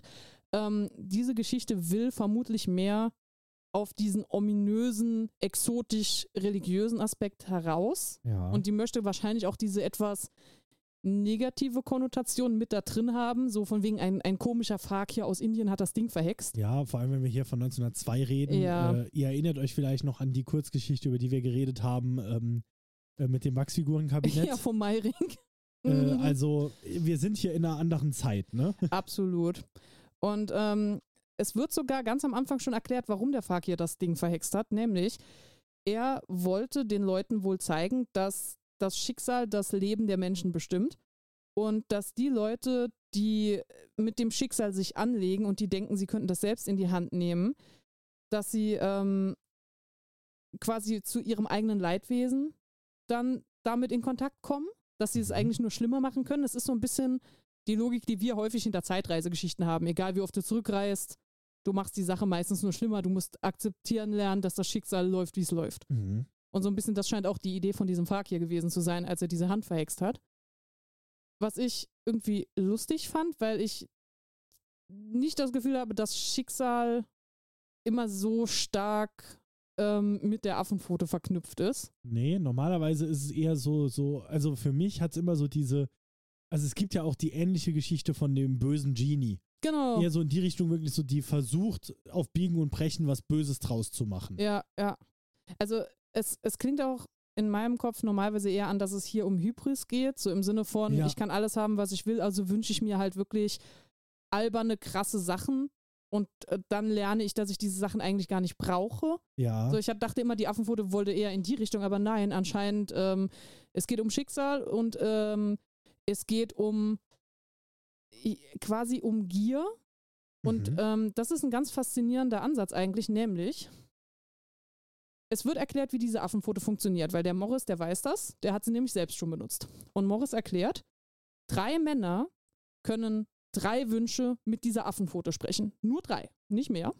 Mhm. Und ähm, jeder dieser Wünsche ist eben mit höllischen Konsequenzen verbunden, wenn man ihn gemacht hat. Also es wird sogar den Charakteren hier schon vorher erklärt. Es wird vorher genau gesagt, was die Schwierigkeit ist. Und Morris sagt, der erste Mann hat seine drei Wünsche gehabt. Sein dritter Wunsch war sein eigener Tod. Dann habe ich diese Affenpfote bekommen. Ich habe meine drei Wünsche gemacht. Ich wünschte mir, ich hätte, ich hätte das nie gehabt, das Ding. Es hat, es hat mir quasi in dem Sinne nur Unglück gebracht.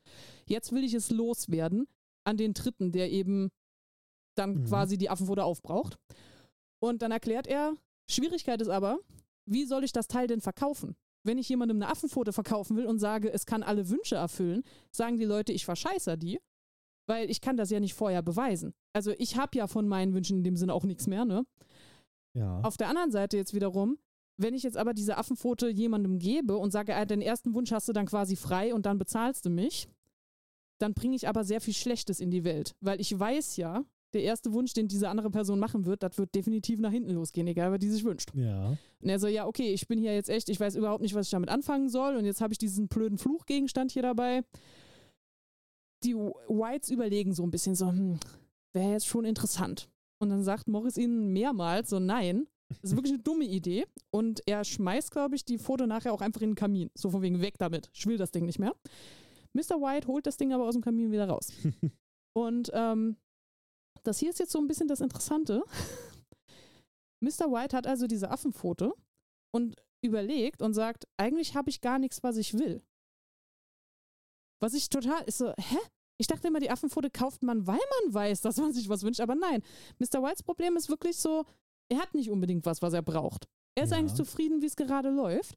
Und dann sagt sein Sohn so spaßeshalber, hey, ich meine, wir müssen unser Haus ja noch abbezahlen. Ich weiß, du hast es im Griff quasi, aber lass doch einfach mal für einen Spaß wünschen, dass wir 200 Pfund haben. Dann können wir das, was quasi noch geschuldet wird, können wir abbezahlen. Und wenn es nicht klappt, ne, dann Ach ja, die gute alte Zeit, als 200 Pfund Ja, äh, ein dann Haus Haus ne? ja, aber jedenfalls, niemand scheint das auch so wirklich ernst zu nehmen. Mhm. Also äh, vor allen Dingen, weil der Typ, also dieser Morris, der hat schon vorher so viele abenteuerliche Geschichten erzählt, was er angeblich alles erlebt hat, Mhm. dass der, wenn der jetzt mit der Affenfoto um die Hand kommt, sagen die Leute, ja klar, Morris, komm. ja, man nimmt es halt nicht ernst. Der Mr. White sagt dann eben, okay, ich wünschte, morgen hätte ich äh, 200 Pfund. Dann gehen sie alle schlafen und keiner denkt dann nochmal groß weiter drüber nach. Mhm. Der nächste Morgen rollt an. Und hier kommt der erste Part, den ich lustig fand. Diese Geschichte, das ist eine Kurzgeschichte, ist auch in drei Teile geteilt. Okay. Also der erste Teil war komplett nur dieses Morris kommt zu Besuch, die Leute haben jetzt die Affenpfote. Der zweite Teil ist am nächsten Morgen, schönes Frühstück, alles ist äh, in bester Ordnung. Der Sohn geht jetzt zur Arbeit, der Vater bleibt zu Hause. Der Sohn kommt aber irgendwie nicht mehr heim. Und sie warten und warten und warten. Und stattdessen kommt plötzlich abends ein Angestellter von der Fabrik, in der der Sohn arbeitet, und sagt dann so: Ja, hm, tut uns jetzt leid, dass wir das sagen müssen, aber der Sohn hatte einen Unfall. Oh mein Gott, äh, geht's, geht's ihm denn gut? Hat er Schmerzen? Nee, er hat keine Schmerzen. Und die Mutter so, ach. Und dann steht allen Ernstes in diesem Text drin, von wegen so, sie ist zuerst erleichtert, bis, sie, bis ihr einfällt, der hat keine Schmerzen, bis er weil er tot ist. Ich so, was für ein Arsch ist das denn bitte, der diese Nachricht überbracht hat? Hat mein Sohn noch Schmerzen? Nö, so kann man das nicht sagen. So, also das würde wow. ich jetzt so nicht sagen. Nee, Schmerzen hat er keine. Also wirklich jetzt. Ja, jedenfalls, ähm, wie das dann eben nun mal ist, ne, wenn so ein Unfall passiert, dann möchte man natürlich als Fabrikleiter keinen Ärger haben. Deshalb möchte man einen, äh, wie soll man sagen, einen Kondolenzbrief schicken und in diesem Kondolenzbrief sind natürlich enthalten 200 Pfund. Bitteschön. Dankeschön. Ja. Die Eltern schauen auf das Geld und oh Gott. Uns ist natürlich klar, was hier passiert ist. Ach du lieber. Wow. Fangen an zu kreischen, ganz, ganz furchtbar. Das ist Ja. der zweite Teil der Geschichte. Der dritte Teil ist dann, sie haben die Beerdigung hinter sich gebracht und ähm, es ist schon eine ganze Weile später. Die Frau ist quasi durch die Trauer wahnsinnig geworden. Und die Mhm. geht zu ihrem Mann und sagt, okay, pass auf, wir haben noch Wünsche, wünsch den Sohn zurück. Wir wissen jetzt, dass es funktioniert beim Wünschen, ne? die 200 Pfund haben wir ja gekriegt, wünsch den Sohn zurück. Dann sagt der Vater so, hör mal, das ist eine doofe Idee. Erstens, ne, ist schon ein paar Tage her, seit wir den beerdigt haben, also der ist nicht mehr so in optimalem Zustand. Zweitens, ich musste eben zur Fabrik hin, um ihn zu identifizieren, weil dieser Unfall so schwerwiegend war, dass man ihn nicht mehr erkannt hat. Ich konnte ihn nur erkennen anhand der Kleider, die er getragen hat. Sein Mhm. Gesicht, sein ganzer Körper war so verdreht, der sah nicht mehr menschlich aus. Die Frau ist aber äh, sehr insistierend und dann sagt der Mann auch mit, mit sehr schlechtem Gewissen, okay, okay, okay, ich wünsche ihn mir zurück. Und er stellt sich die ganze Zeit vor, was soll da jetzt passieren, außer dass sich diese verdrehte Leiche aus dem Grab buddelt und zu uns an die Haustür schlurft. Aber er, er kommt jetzt noch nicht auf die Idee, wie zum Beispiel Homer dann einen sehr spezifischen Wunsch zu äußern. Nein, Okay. er wünscht sich einfach nur allgemein, dass der Sohn wieder da ist. Ja, Anfängerfehler. es ist zuerst auch ziemlich, es ist komplette Stille quasi, ist ruhig. Und mitten in der Nacht hören sie es dann einmal klopfen. Werden sie wach von. Es klopft nochmal. Die Frau so, "Oh, das könnte der Sohn sein. Der Vater, nee, nee, das sind nur die Ratten, das sind die Ratten. Die Frau rennt Bei also. uns klopfen die Ratten auch immer an die Tür. Ja, ich weiß nicht, höfliche Ratten halt. ähm, die Frau lässt sich nicht ablenken, die rennt dann eben runter zur Tür und der Vater hat wieder diese Vision von, was soll da vor der Tür stehen, außer dieser verdrehte Fleischberg. Mhm. Also das kann nicht unser Sohn sein. Da sagt die Person, die klopft, die sagt auch nichts, es klopft einfach nur. Und Und dann er so, oh Gott, das, ist es ein Uff. Rabe. oh Gott, oh Gott. Ja, nein, viel schöner. Die Frau kriegt die Tür nicht auf, Mhm. weil da irgendwie wohl der Bolzen zu verkantet ist. Und die ruft dann nach ihrem Mann und der Mann sucht oben panisch nach dieser Affenhand, weil er hat ja noch einen Wunsch frei. Er greift sich diese Affenhand. Man erfährt nicht, was dann passiert, außer dass, wenn die Tür geöffnet wird, niemand davor steht und das Klopfen quasi nur noch im Haus nachhallt. Mhm. Aber es ist komplette Leere draußen und es ist finster draußen und dann hört die Geschichte auf. okay, wow. Also, ich habe das gelesen, ist so, erstens, alter Schwede, diese verdrehte Leiche durch einen Maschinenunfall, das ist, also, es wird erstaunlich oft betont, wie furchtbar das aussehen muss. Ja. Es ist auch nicht unbedingt fernab der Realität, weil wir sind immer noch so 1902, äh, Sicherheit in Fabriken nicht unbedingt auf der, auf der Höhe ihrer Tage. Aber auf der anderen Seite Fabriken gerade so ein bisschen auf der Höhe ihrer Tage, ne? Ja, also dass da ähm, tödliche und schwere Unfälle passiert sind, das war tatsächlich häufiger der Mhm. Fall. Ähm, und ich weiß nicht, ich fand auch den Horror dieser Endszene, dass Mr. White davon überzeugt ist, da steht dieses verdrehte Etwas, das nicht mehr sein Sohn ist, vor der Tür und seine Frau Mhm. will diese Tür öffnen und er muss jetzt einen Wunsch aussprechen, um alles wieder zurechtzurücken. Aber dann hört man nicht, was er sich gewünscht hat. Und man weiß nicht, was die negative Konsequenz für seinen Wunsch ist. Man weiß, Ja. sein Wunsch wird eine haben. Die einzige Weiterspinnung, die ich in meinem Kopf machen konnte, war, wenn seine Frau jetzt schon wahnsinnig vor Trauer ist, Mhm. könnte ich mir gut vorstellen, dass er jetzt in Folge seine Frau verlieren wird, Ja. weil das eigentlich so ziemlich das Einzige ist, was man ihm jetzt noch an schwerwiegendem abnehmen kann in dem Sinne. Ähm, und ich war erstaunt, wie furchtbar unheimlich das Ende dieser Ich- Geschichte ist. Ich muss sagen, selbst jetzt, wo du es so erzählt hast, habe ich so eine leichte Gänsehaut bekommen. Und du hast jetzt noch nicht mal eine ausformulierte Geschichte vorgelesen, sondern nur zusammengefasst. es ist erstaunlich drastisch. Ja. Also, Also wirklich, äh, äh, so hätte ich mir die auch nicht vorgestellt. Ich kenne sie auch Nein. mehr halt so. Gut, offenes Ende ist immer scheiße für so eine Verfilmung, ne? ja, Also absolut. wenn du, wenn du einen Film oder einen Kurz, also ein Kurzfilm würde vielleicht noch gehen, aber wenn du einen Film so enden lassen würdest, und würden die Leute dir aufs Dach steigen. vor allen Dingen, diese Geschichte hat eine besonders dankbare Nummer, die sie machen kann, die uns zurück zur Unheimlichkeitsstaffel führt, nämlich, du weißt per se nicht, ob die Affenfoto überhaupt irgendwas gemacht hat.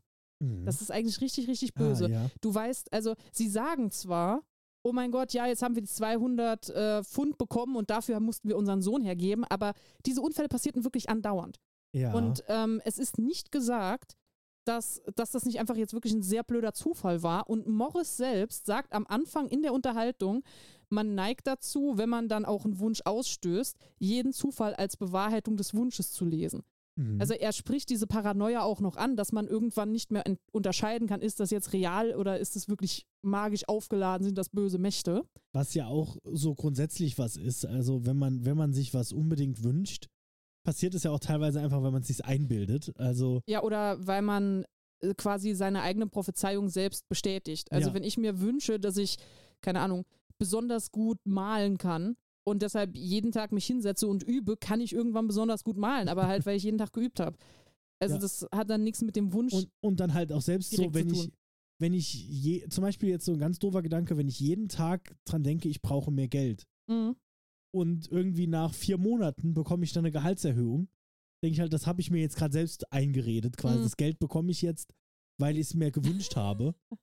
Ja. Anstelle von, ja gut, vielleicht war einfach noch mal Zeit. So ja, oder beziehungsweise es gibt ja viele Faktoren, die von außerhalb da mit Ja. ran schaffen könnten. Und dazu kommt dann eben auch diese Unheimlichkeit dieser Endszene, dass du keine Ahnung hast, was draußen steht und ob da überhaupt was steht.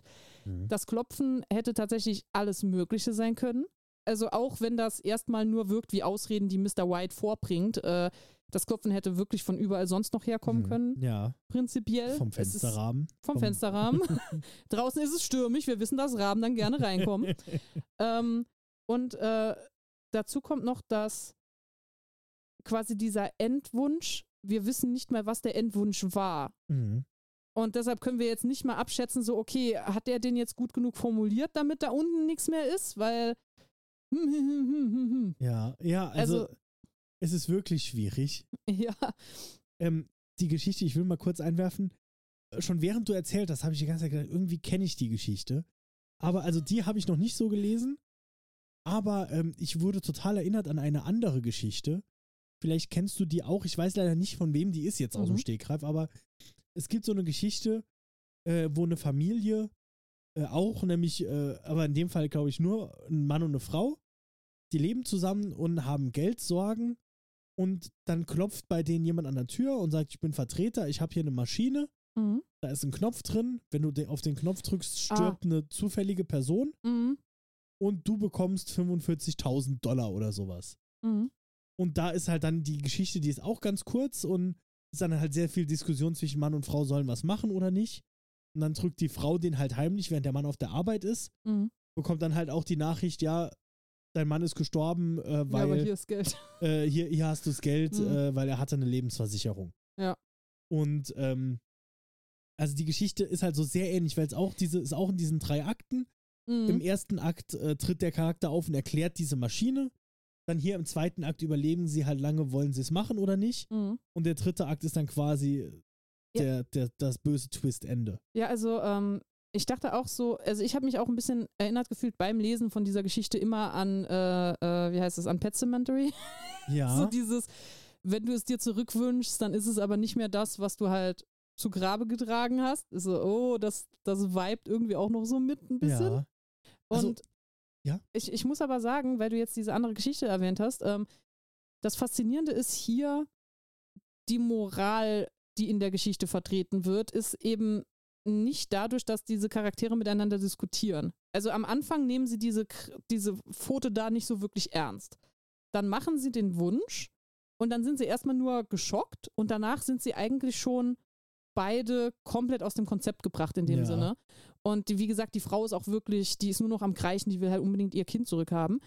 Und der, ähm, der Vater ist eben überängstlich und mhm. weiß nicht so wirklich so, wie, wie soll ich das jetzt, was macht man hier am besten? ja. Und deshalb habe ich dieses Schachspiel am Anfang betont. Ähm, Im Schachspiel ist es schon so, dass der Vater deshalb verliert, weil er unnötige Risiken in Kauf nimmt. Weil er könnte ja vielleicht gewinnen. Und dann versucht er quasi, sich durchzuschwindeln zum Winnen, mhm. äh, zum Winnen, zum Gewinn. Aber das funktioniert auch nicht. Und das ist so in dem Sinne ein Vorausschau auf das, was in dieser Geschichte passiert. Dass es ein unnötiges Risiko ist, sich überhaupt etwas von dieser Affenfoto zu wünschen, wenn man sagt, ich brauche eigentlich gar nichts, ich bin eigentlich Mhm. glücklich, wie ich bin. So, das ist ein unnötiges Risiko, was er eingeht, was er sehr stark bezahlen muss, ja. nämlich mit einem Verlust, wie das am Anfang beim Schach in dem Sinne eben auch schon war. Und Ja. vor dem Hintergrund ist eben dann das Lustige, das ist so das Zweite, was gerne mal angeschnitten wird, aber gar nicht so tief. Bei der Affenfoto, es geht um diese menschliche Gier. So, du willst irgendwas und deshalb wünschen sich die meisten Leute auch etwas. Aber, und das fand ich hier so toll von der Betonung her, diese menschliche Gier funktioniert sogar bei Leuten, die eigentlich gar nichts brauchen. Ja. Also, dass das irgendwie, dass es so als, als negativer menschlicher Zug hier dargestellt wird, dass selbst wenn du absolut zufrieden bist, du dieser Versuchung nicht widerstehen kannst. Ja. Und auch, also, aber, also, jetzt ist halt die Frage, wie es genau in der Geschichte ausgedrückt ist, weil, ähm, also ja, Gier, es klingt auch so ein bisschen, aber einfach nach dieser, grundsätzlich nach dieser Neugierde in Anführungszeichen so. Also, weil so würde es mir, glaube ich, auch gehen. Es wäre vor allem dieses, ich will das dann, ich, das ist ja unglaublich, ich will das dann testen, weißt du so? Ja. Wie, wie, wenn ich mir jetzt eine, ähm, eine besessene Puppe kaufen würde, um zu sagen, Um dann mal Ah, auszuprobieren. das ist ja eh nicht echt, ich stell die jetzt mal dahin und dann, wenn dann, dann gibt's ja auch das Klassische, ne? wenn dann auf einmal jeden Tag was kaputt geht, denke ich, das ist die Puppe. Mhm. Und vielleicht sind es einfach nur die Katzen. Das bringt mich zu, das ist ganz wunderbar, dass du das gesagt hast, bringt mich nämlich zum nächsten Punkt. Was ich auch noch festlegen möchte, wir kennen alle diese Affenpfote als, die hat die Finger ausgestreckt und wenn man einen Wunsch gemacht hat, dann knickt die die ein. Mhm. Ist nicht in dieser Geschichte drin. Ja, wäre auch komisch, weil dann hätte sie ja neun Finger. ähm, zum einen, da, na, sie hätte ja auch drei Finger ha- hochhalten können und hätte dann immer Ach drei immer einknicken und dann wieder hoch. Aber sie macht gar nichts mit ihren Fingern. Stattdessen, der Vater hält diese Hand fest, während er einen Wunsch macht. Und dann schreit er auf und schmeißt die Hand weg und sagt, die hat sich bewegt. Das war, als hätte ich eine Schlange in der Hand. Mhm. Und diese Nummer mit der Schlange kommt nicht von ungefähr. Das ist tatsächlich eine äh, biblische Anspielung auf, Ah. das ist so eine verbotene Frucht und diese Schlange, das ist ja so dieses, "Mm, komm, wünsch dir was, probier. Okay, also das ist wirklich eine gut durchdachte Story auch. Also so, so ein bisschen fast wie jetzt auch letzte Folge bei Poe. Also so, Jo, als hätte er sich Gedanken gemacht und dann erst die Geschichte geschrieben. du, man merkt es am krassesten an der Nummer drei. Alter Schwede kommt die Zahl drei oft da drin vor. Es sind drei Akte in dieser Geschichte. Es sind drei Leute im Haushalt, die Mhm. dreimal gewarnt werden, dass sie diese Affenfoto nicht benutzen sollen, die man dreimal benutzen kann, um drei Wünsche auszusprechen. Ja. Ich glaube auch äh, am Ende, es wird dreimal an die Tür geklopft, bis man die endlich aufkriegt. Mhm. Ähm, der Typ, Wahrscheinlich jedes Mal noch Klopf, Klopf, Klopf. ja, Also- also, also diese Zahl 3, die ist überall in dieser Geschichte. Mhm. Es ist Wahnsinn. Und Ich finde ja, ab einem gewissen Punkt macht es eine Geschichte unheimlich, wenn sie zu durchdacht ist. ich, Wenn wenn du so überall die Zahl 3 siehst in Mhm. dieser Geschichte, denkst du irgendwann, das ist ja, das ist ja fast schon obsessive. ja. Ich krieg Angst. So einfach es so. Ist, es ist vor allen Dingen, ähm, ich habe mich ein bisschen am Kopf gekratzt, warum die Zahl 3 da überall drin ist. Und dann habe ich gedacht, so, ja, okay, das Erste, was mir als, als brav erzogenes europäisches Mädchen einfällt, da ich im christlichen Raum aufgewachsen bin, ist so drei, Dreifaltigkeit. Hat das irgendwas mit Religion zu tun Aber ist das, vielleicht? ist das nicht, ich meine, das muss man auch, kann man auch als Horrorfan kennen, wenn man äh, Conjuring gesehen hat, Genau, weil das drei, dreimal drei, drei. Klopfen ist äh, die, ja, das ist die typische Hexen- und Dämonenstunde. Ja. Ähm, und ja auch das Mocking vom, also das, äh, das sich drüber lustig machen über die heilige Dreifaltigkeit. Genau. Also es dann wurde mir irgendwie eine auf einer Webseite der Tipp zugeworfen, so hey, die Zahl 3 ist in der Literatur aber auch was ganz Besonderes, weil wenn man anzeigen möchte, dass etwas unnatürlich ist, dann ist es immer eine krumme Anzahl und dann nimmt man gerne die 3, weil wir haben als Menschen ein Verständnis davon, dass zwei Dinge oder dass ein Paar zusammengehört. Zum Beispiel, wir haben zwei Paar Au äh, wir haben zwei Augen. Wir, wir beide haben zwei Paar Augen, aber wir haben zwei Augen, wir haben zwei Arme, wir haben zwei Beine. Und sobald da jetzt irgendwie eine 3 mit dabei wäre, wir haben drei Augen oder sowas, wäre es sofort unnatürlich und komisch. Ja. Und dass die Zahl 3 deshalb auch immer was sehr Negatives heißen kann. Aber ich saß da einfach nur während der Geschichte und dachte, ich kann mich aber nicht entscheiden, was er mit dieser 3 ausdrücken wollte, weil die 3 ist einfach überall. Und sie hat ja unterschiedliche Bedeutungen. Also drei Leute in einem Haushalt, Mutter, Vater und ein Kind, würde ich nicht sagen, ist unnatürlich. Also hat, Aber ist Hm. es, ist es dann ab einem gewissen Punkt nicht einfach dann die, also die, die drei an sich ist unnatürlich und dass er sie dann aber so oft benutzt, ist dann wieder das Unnatürliche an sich. das, Also das halt- sein. Dass man halt dann überall die drei reinsteckt, ist Mhm. dann schon wieder, muss man halt auch sagen, okay, Vater, Mutter, Kind sind drei. Äh, Ja. ähm, also dass man quasi sagt, ja, da macht die drei jetzt keinen Sinn vom Unheimlichen her, Mhm. macht es aber im Gesamtkontext unheimlich. ja, das kann so sein. wie ähm, Stephen King hat Angst vor der Zahl 19. Mhm. Und ich glaube, weil er auch seinen Autounfall damals am 19. irgendwas hatte oder so. Aber auf jeden Fall, er hat Angst vor der Zahl 19, deshalb kommen in super vielen Geschichten von ihm die Zahl 19 vor. Mhm. Teilweise dann auch nicht als Unglückszahl, aber halt schon oft. Mhm. Aber also da ist es dann auch so quasi, äh, es macht es dann allein unheimlich, weil es immer wieder vorkommt. Ja, Ohne jetzt kann gut unbedingt äh, äh, was Unheimliches an sich sein zu müssen. Vielleicht ist das auch ähm, als, als Menschen, wenn wir Dinge lesen, wir, wir sind ja durchaus äh, imstande, so, so Systeme hinter dem eigentlichen Text zu erkennen. Also zum Mhm. Beispiel, wir können eine Geschichte lesen, den Inhalt der Geschichte wiedergeben und trotzdem bemerken, dass von mir aus jetzt die Zahl 3 überall auftaucht. Ähm, vielleicht ist das wirklich sowas, dass unser Verstand dann versucht zu erarbeiten, so, okay, was heißt das? Was ist das? Und es ist so dieses große Unbekannte, was hinter der Geschichte schwebt, was sich da sehr dankbar einfügt, weil in dieser Geschichte eben auch, die endet so offen, so, äh, du, du weißt am Ende nicht mal, ob diese Affenpfote jetzt tatsächlich böse Dinge gemacht hat oder ob das wirklich nur ein Märchen war. Und ähm, dann hast du noch dieses Gefühl, dass da irgendeine geheime Dreier-Message versteckt ist, die du auch nicht hundertprozentig verstehst. Also, ja, das kann gut sein, dass das der Unheimlichkeit nochmal zusätzlich dienlich ist, ne? Ja, ganz genau. und äh, also es ist auf jeden Fall, es ist super interessant. Äh, und ich finde auch spannend, dass diese Geschichte, jetzt mal so ganz doof gesagt, das habe ich ganz oft, dass es so Geschichten gibt, die einfach so zeitlos sind, wie jetzt Ja. diese hier. dass ich fast schon verwundert bin, dass die von jemandem geschrieben wurde. So in dem Sinne. Tatsächlich, ja. Und halt auch vor allem noch so recently, also jetzt gerade mal vor gut 115 Jahren, 120 Jahren, dass es, es Mhm. fühlt sich irgendwie an, als wäre das so eine, so eine Sage, die schon Eltern ihren Kindern erzählt haben in der Steinzeit, so weißt du? Also das ist tatsächlich, ähm, vielleicht ist das etwas, was wir jetzt heute äh, im Zeitalter von Internetkultur irgendwie eher haben, dass Dinge irgendwo vielleicht mal auf einem Messageboard gesagt werden und dann werden sie quer durchs ganze Internet getragen oder ploppen Mhm. zeitgleich an vielen verschiedenen Orten auf und werden weiterentwickelt. Und dann hat man so eine ganz neue Art, die zu erzählen. Also bestimmte Urban Legends zum Beispiel, die jeder kennt, weil er sie irgendwo im Internet mal gelesen hat, aber niemand könnte mehr wirklich sagen, wo die hergekommen sind. Die Mhm. waren irgendwann einfach da. Ja. Jeder hat zu einem unterschiedlichen Zeitpunkt Bekanntschaft mit ihnen gemacht und wir können vermutlich ihre Entstehungsgeschichte nicht mehr vollständig zurückverfolgen. Mhm. Ja, genau. Und so fühlt sich's an, ne? Ja, schon ein bisschen. Mhm. Aber ich glaube, das kommt auch daher, dass diese Affenpfotengeschichte wirklich allgegenwärtig war und sich ja auch sehr dankbar anpassen lässt, um sie An- irgendwo An reinzufrieden. alles andere, genau. Also wie gesagt, auch diese Geschichte, die äh, mit, der, mit der Box, die wurde dann 100% Genau. davon inspiriert.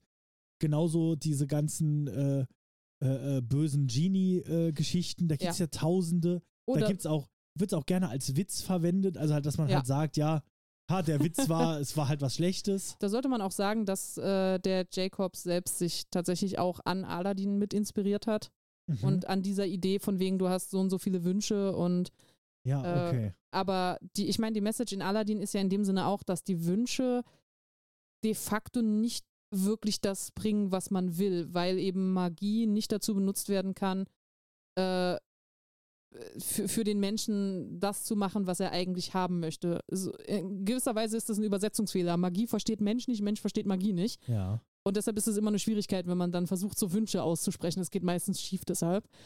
Und das schien irgendwie so ein bisschen auch der Grundgedanke zu sein, mit dem sich der, äh, der Autor Mhm. dann hier an die Geschichte rangesetzt hat. Ja. Also äh, das ist durchaus möglich, dass sich das dann nochmal weiter übersetzt hat in, in diverse andere Dinge Mhm. und dass das dann so rund Ja. wurde, ne? Also, dass es schon irgendwo anders herkommt, aber Genau. Genau. Okay. Auf jeden Fall, ich glaube, wir sind durch mit Ja. The Monkey's Paw und damit auch mit dieser Folge. Ich habe jetzt überlegt, wir können jetzt noch mal kurz durchgucken, wie die ganzen Namen waren, aber ich glaube, das kann einfach jeder selbst gucken. Ja. Also diese ganzen Witznamen. Grundsätzlich war es halt immer irgendein ein Horrorwort, irgendein Ja. unheimliches Wort dazu. genau. Und dann sch schließen wir dieses Segment Mhm. und haben aber noch ein bisschen so Upkeeping, noch ein bisschen was äh, zu berichten. Wie gesagt, ne, also auf jeden Fall hört die Folge, ähm, ich habe es eben gesagt, der Name war auch richtig, ich habe es aber schon wieder vergessen, von Fragen an. Fragen an, mit äh, genau dem Podcast, in dem diesmal Jess zu Gast ist. Hört außerdem Mhm. jetzt sofort, wenn diese Folge, wenn die jetzt vorbei ist, hört bei Grabesstille rein. Ja. Da gibt es die klassische traditionelle Halloween-Folge. Ähm, außerdem werden wir diesen Sonntag keine Folge machen. nee, weil- wir brauchen auch mal Pause. Genau, und wir haben auch gesagt, wir machen es jetzt so. Also Unheimliches ist ja jetzt vor, vorbei. Wir machen weiter Folgen. Wir machen jetzt keine Sommerpause oder Winterpause mehr. Aber weil es doch zur Zeit jetzt, äh, wo wir beide Vollzeit arbeiten Mhm. und weniger Zeit für Recherche haben, machen wir es alle zwei Wochen. Yes. Also jetzt wieder, wir, wir wechseln irgendwie alle, alle paar Monate mal den Rhythmus, aber ihr seid es inzwischen gewohnt.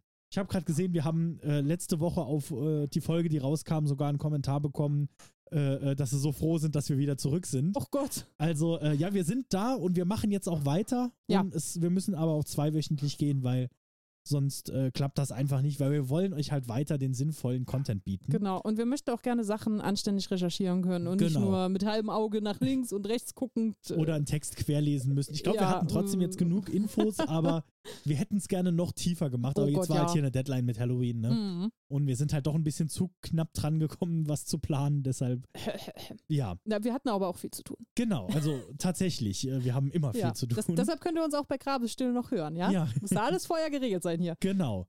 ähm, außerdem, Maike, wir wollten eigentlich vorher drüber reden, aber ich nehme einfach an, es ist okay für dich. Ja. Gut, dann darf ich es jetzt offiziell Äh. verkünden. In zwei Wochen, also ich hatte es gerade nochmal nachgeguckt, am 12. November, das Mhm. ist dann quasi der Sonntag in zwei Wochen, ähm, weil jetzt ist ja heute Dienstag, wenn die Folge rauskommt. Das Ja. ist ganz verwirrend alles. Da machen wir es endlich, weil wir haben es schon vor langer Zeit angekündigt, wenn wir 1000 Abonnenten haben bei Spotify, dann machen wir unsere, ähm, unsere Live-Folge. Wir sind jetzt bei 1044 Abonnenten. Ah! So langsam wird es Zeit und deshalb in zwei Wochen am 12. Das ist ein Sonntag, da kommt dann, wir schreiben nochmal die genaue Uhrzeit, das Mhm. wird alles nochmal gepostet. Wir gucken, dass wir es überall streamen. Das muss ich alles jetzt noch rausfinden in den nächsten zwei Wochen. Aber wir machen eine Live-Folge und das wird eine äh, äh, Zuschauer-Fragen-Folge. Das heißt, es wird ein bisschen lockerer. Wir setzen uns einfach hin und ähm, reden über eure Fragen, weil wir haben sehr viele Kommentare bekommen unter alten Folgen, die wir ja selten Uh. ansprechen. Wie jetzt halt hier das Kommentar, dass, ähm, äh, äh, dass man uns vermisst hat. Das ist jetzt nicht ganz so thematisch, aber auch viele thematische Sachen, die wir dann gerne ansprechen wollen. Das könnt ihr dann auch so ein bisschen nochmal als Abschluss äh, der, äh, des Unheimlichen, der unheimlichen Staffel ansehen, weil wir da halt nochmal auf eure Kommentare eingehen zum Unheimlichen. Mhm. Wir werden außerdem E-Mails äh, vorlesen und beantworten, die uns mal, äh, ange äh, die mal hier bei uns reingekommen sind. Ähm, und im besten Fall, wenn Leute da sind, die Fragen haben, und Jess hat schon gesagt, sie wird auf jeden Fall da Oh sein, Gott. ähm, werden wir auch Live-Fragen beantworten. Also auch wenn dann jemand was im Chat schreibt, was er gerne wissen würde, dann werden wir das beantworten. Ähm, hoffentlich. Also ihr müsst bedenken, wir sind nicht ein allwissendes Lexikon. Vieles haben wir einfach vorher recherchiert und nachgeguckt. Ja. Das heißt, bitte fragt uns jetzt keine Fachfragen äh, äh, Ich mein, und im besten Fall auch nicht zu was, was wir mal vor fünf Jahren gesagt haben. ja, ich, also ihr könnt das fragen, aber Chance ist, dass wir das leider dann nicht mehr so detailliert wissen. Nicht live beantworten können, sagen Ja. wir es so. Ja. Ansonsten Wir schlagen gerne Dinge nach, wenn es Ja. wirklich wichtig und, und dringend ist. Dann müssen wir nochmal auf euch zurückkommen. Aber Genau, alles, was wir sonst nicht wissen, das wird dann in der, in der nächsten Live-Folge bei eine Million Abonnenten oh nachgereicht. Gott, okay, ja, das ist fair. nee, genau, wir machen eine Live-Folge ähm, mit, mit Video, so richtig mit allem drum und dran und im besten Fall, ich habe gehört, das würde gehen, dass wir sogar auf YouTube und Instagram gleichzeitig live gehen können. Oha. Das muss ich jetzt alles noch ein bisschen rausfinden, aber markiert euch im Kalender, der 12. November, ähm, da geht's rund. Da, Oh da je. seht ihr uns dann live in Farbe und bunt direkt äh, auf eurem Heimgerät. Natürlich wird die ganze Folge dann auch noch als Audiodatei hochgeladen und ähm, äh, äh, als Folge nachgereicht für alle, die nicht da sein können. Mhm. Aber wenn ihr da seid, wäre es toll, weil wir würden uns natürlich sehr freuen, auch echte Fragen zu bekommen. ähm, und aber in dem Kontext, schickt uns Fragen. Ich werde noch so ein Umfrageding bei Instagram machen, wo man uns Fragen reinschicken kann. Außerdem schreibt uns einfach eine E-Mail an fürchtenlehren.gmail.com, fürchtenlehren mit UE. Die, wir werden alles vorlesen, was wir haben, so, soweit es Sinn macht. Mhm. Ähm, schickt uns eine Nachricht bei Instagram, fürchtenlehren und folgt uns da, falls ihr es noch nicht gemacht habt. Ähm, oder kommentiert einfach unter dieser Folge. Da wird auch nochmal jetzt irgendeine Frage zu den Simpsons stehen, wahrscheinlich. Schreibt da bitte einfach rein, was ihr, äh, was ihr dazu sagen wollt. Die gehen wir auch durch. Mhm.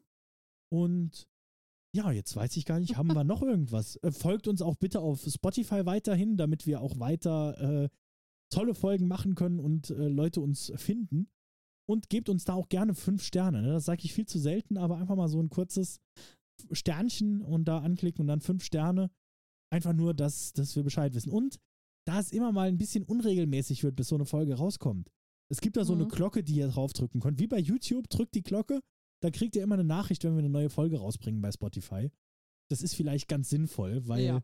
wir versuchen so regelmäßig wie möglich, aber es kommt sehr gerne mal was dazwischen, weil Ja, wir leider nicht Vollzeit, nicht mal Teilzeit podcasten, sondern einfach in der Freizeit. Mhm. Genau. Super. Ich glaube, dann habe ich jetzt auch alles aus dem Weg. Ihr habt wahrscheinlich Tatsächlich. alle schon abgeschaltet, weil die Simpsons sind schon seit einer Stunde um. Okay. Ähm, genau, also für alle, die jetzt noch dran geblieben sind und die nächsten drei Folgen Simpsons geguckt haben, während wir hier geredet haben, äh, ja, viel Spaß noch. ja, und schönes Halloween, gell? Genau, wir wünschen ein wunderschönes Halloween. Ja. Feiert gut, lasst euch erschrecken oder nicht, wie es euch lieber ist. und ich würde sagen, danke fürs Zuhören und wir hoffen, wir konnten euch auch diese Woche wieder das Fürchten lehren.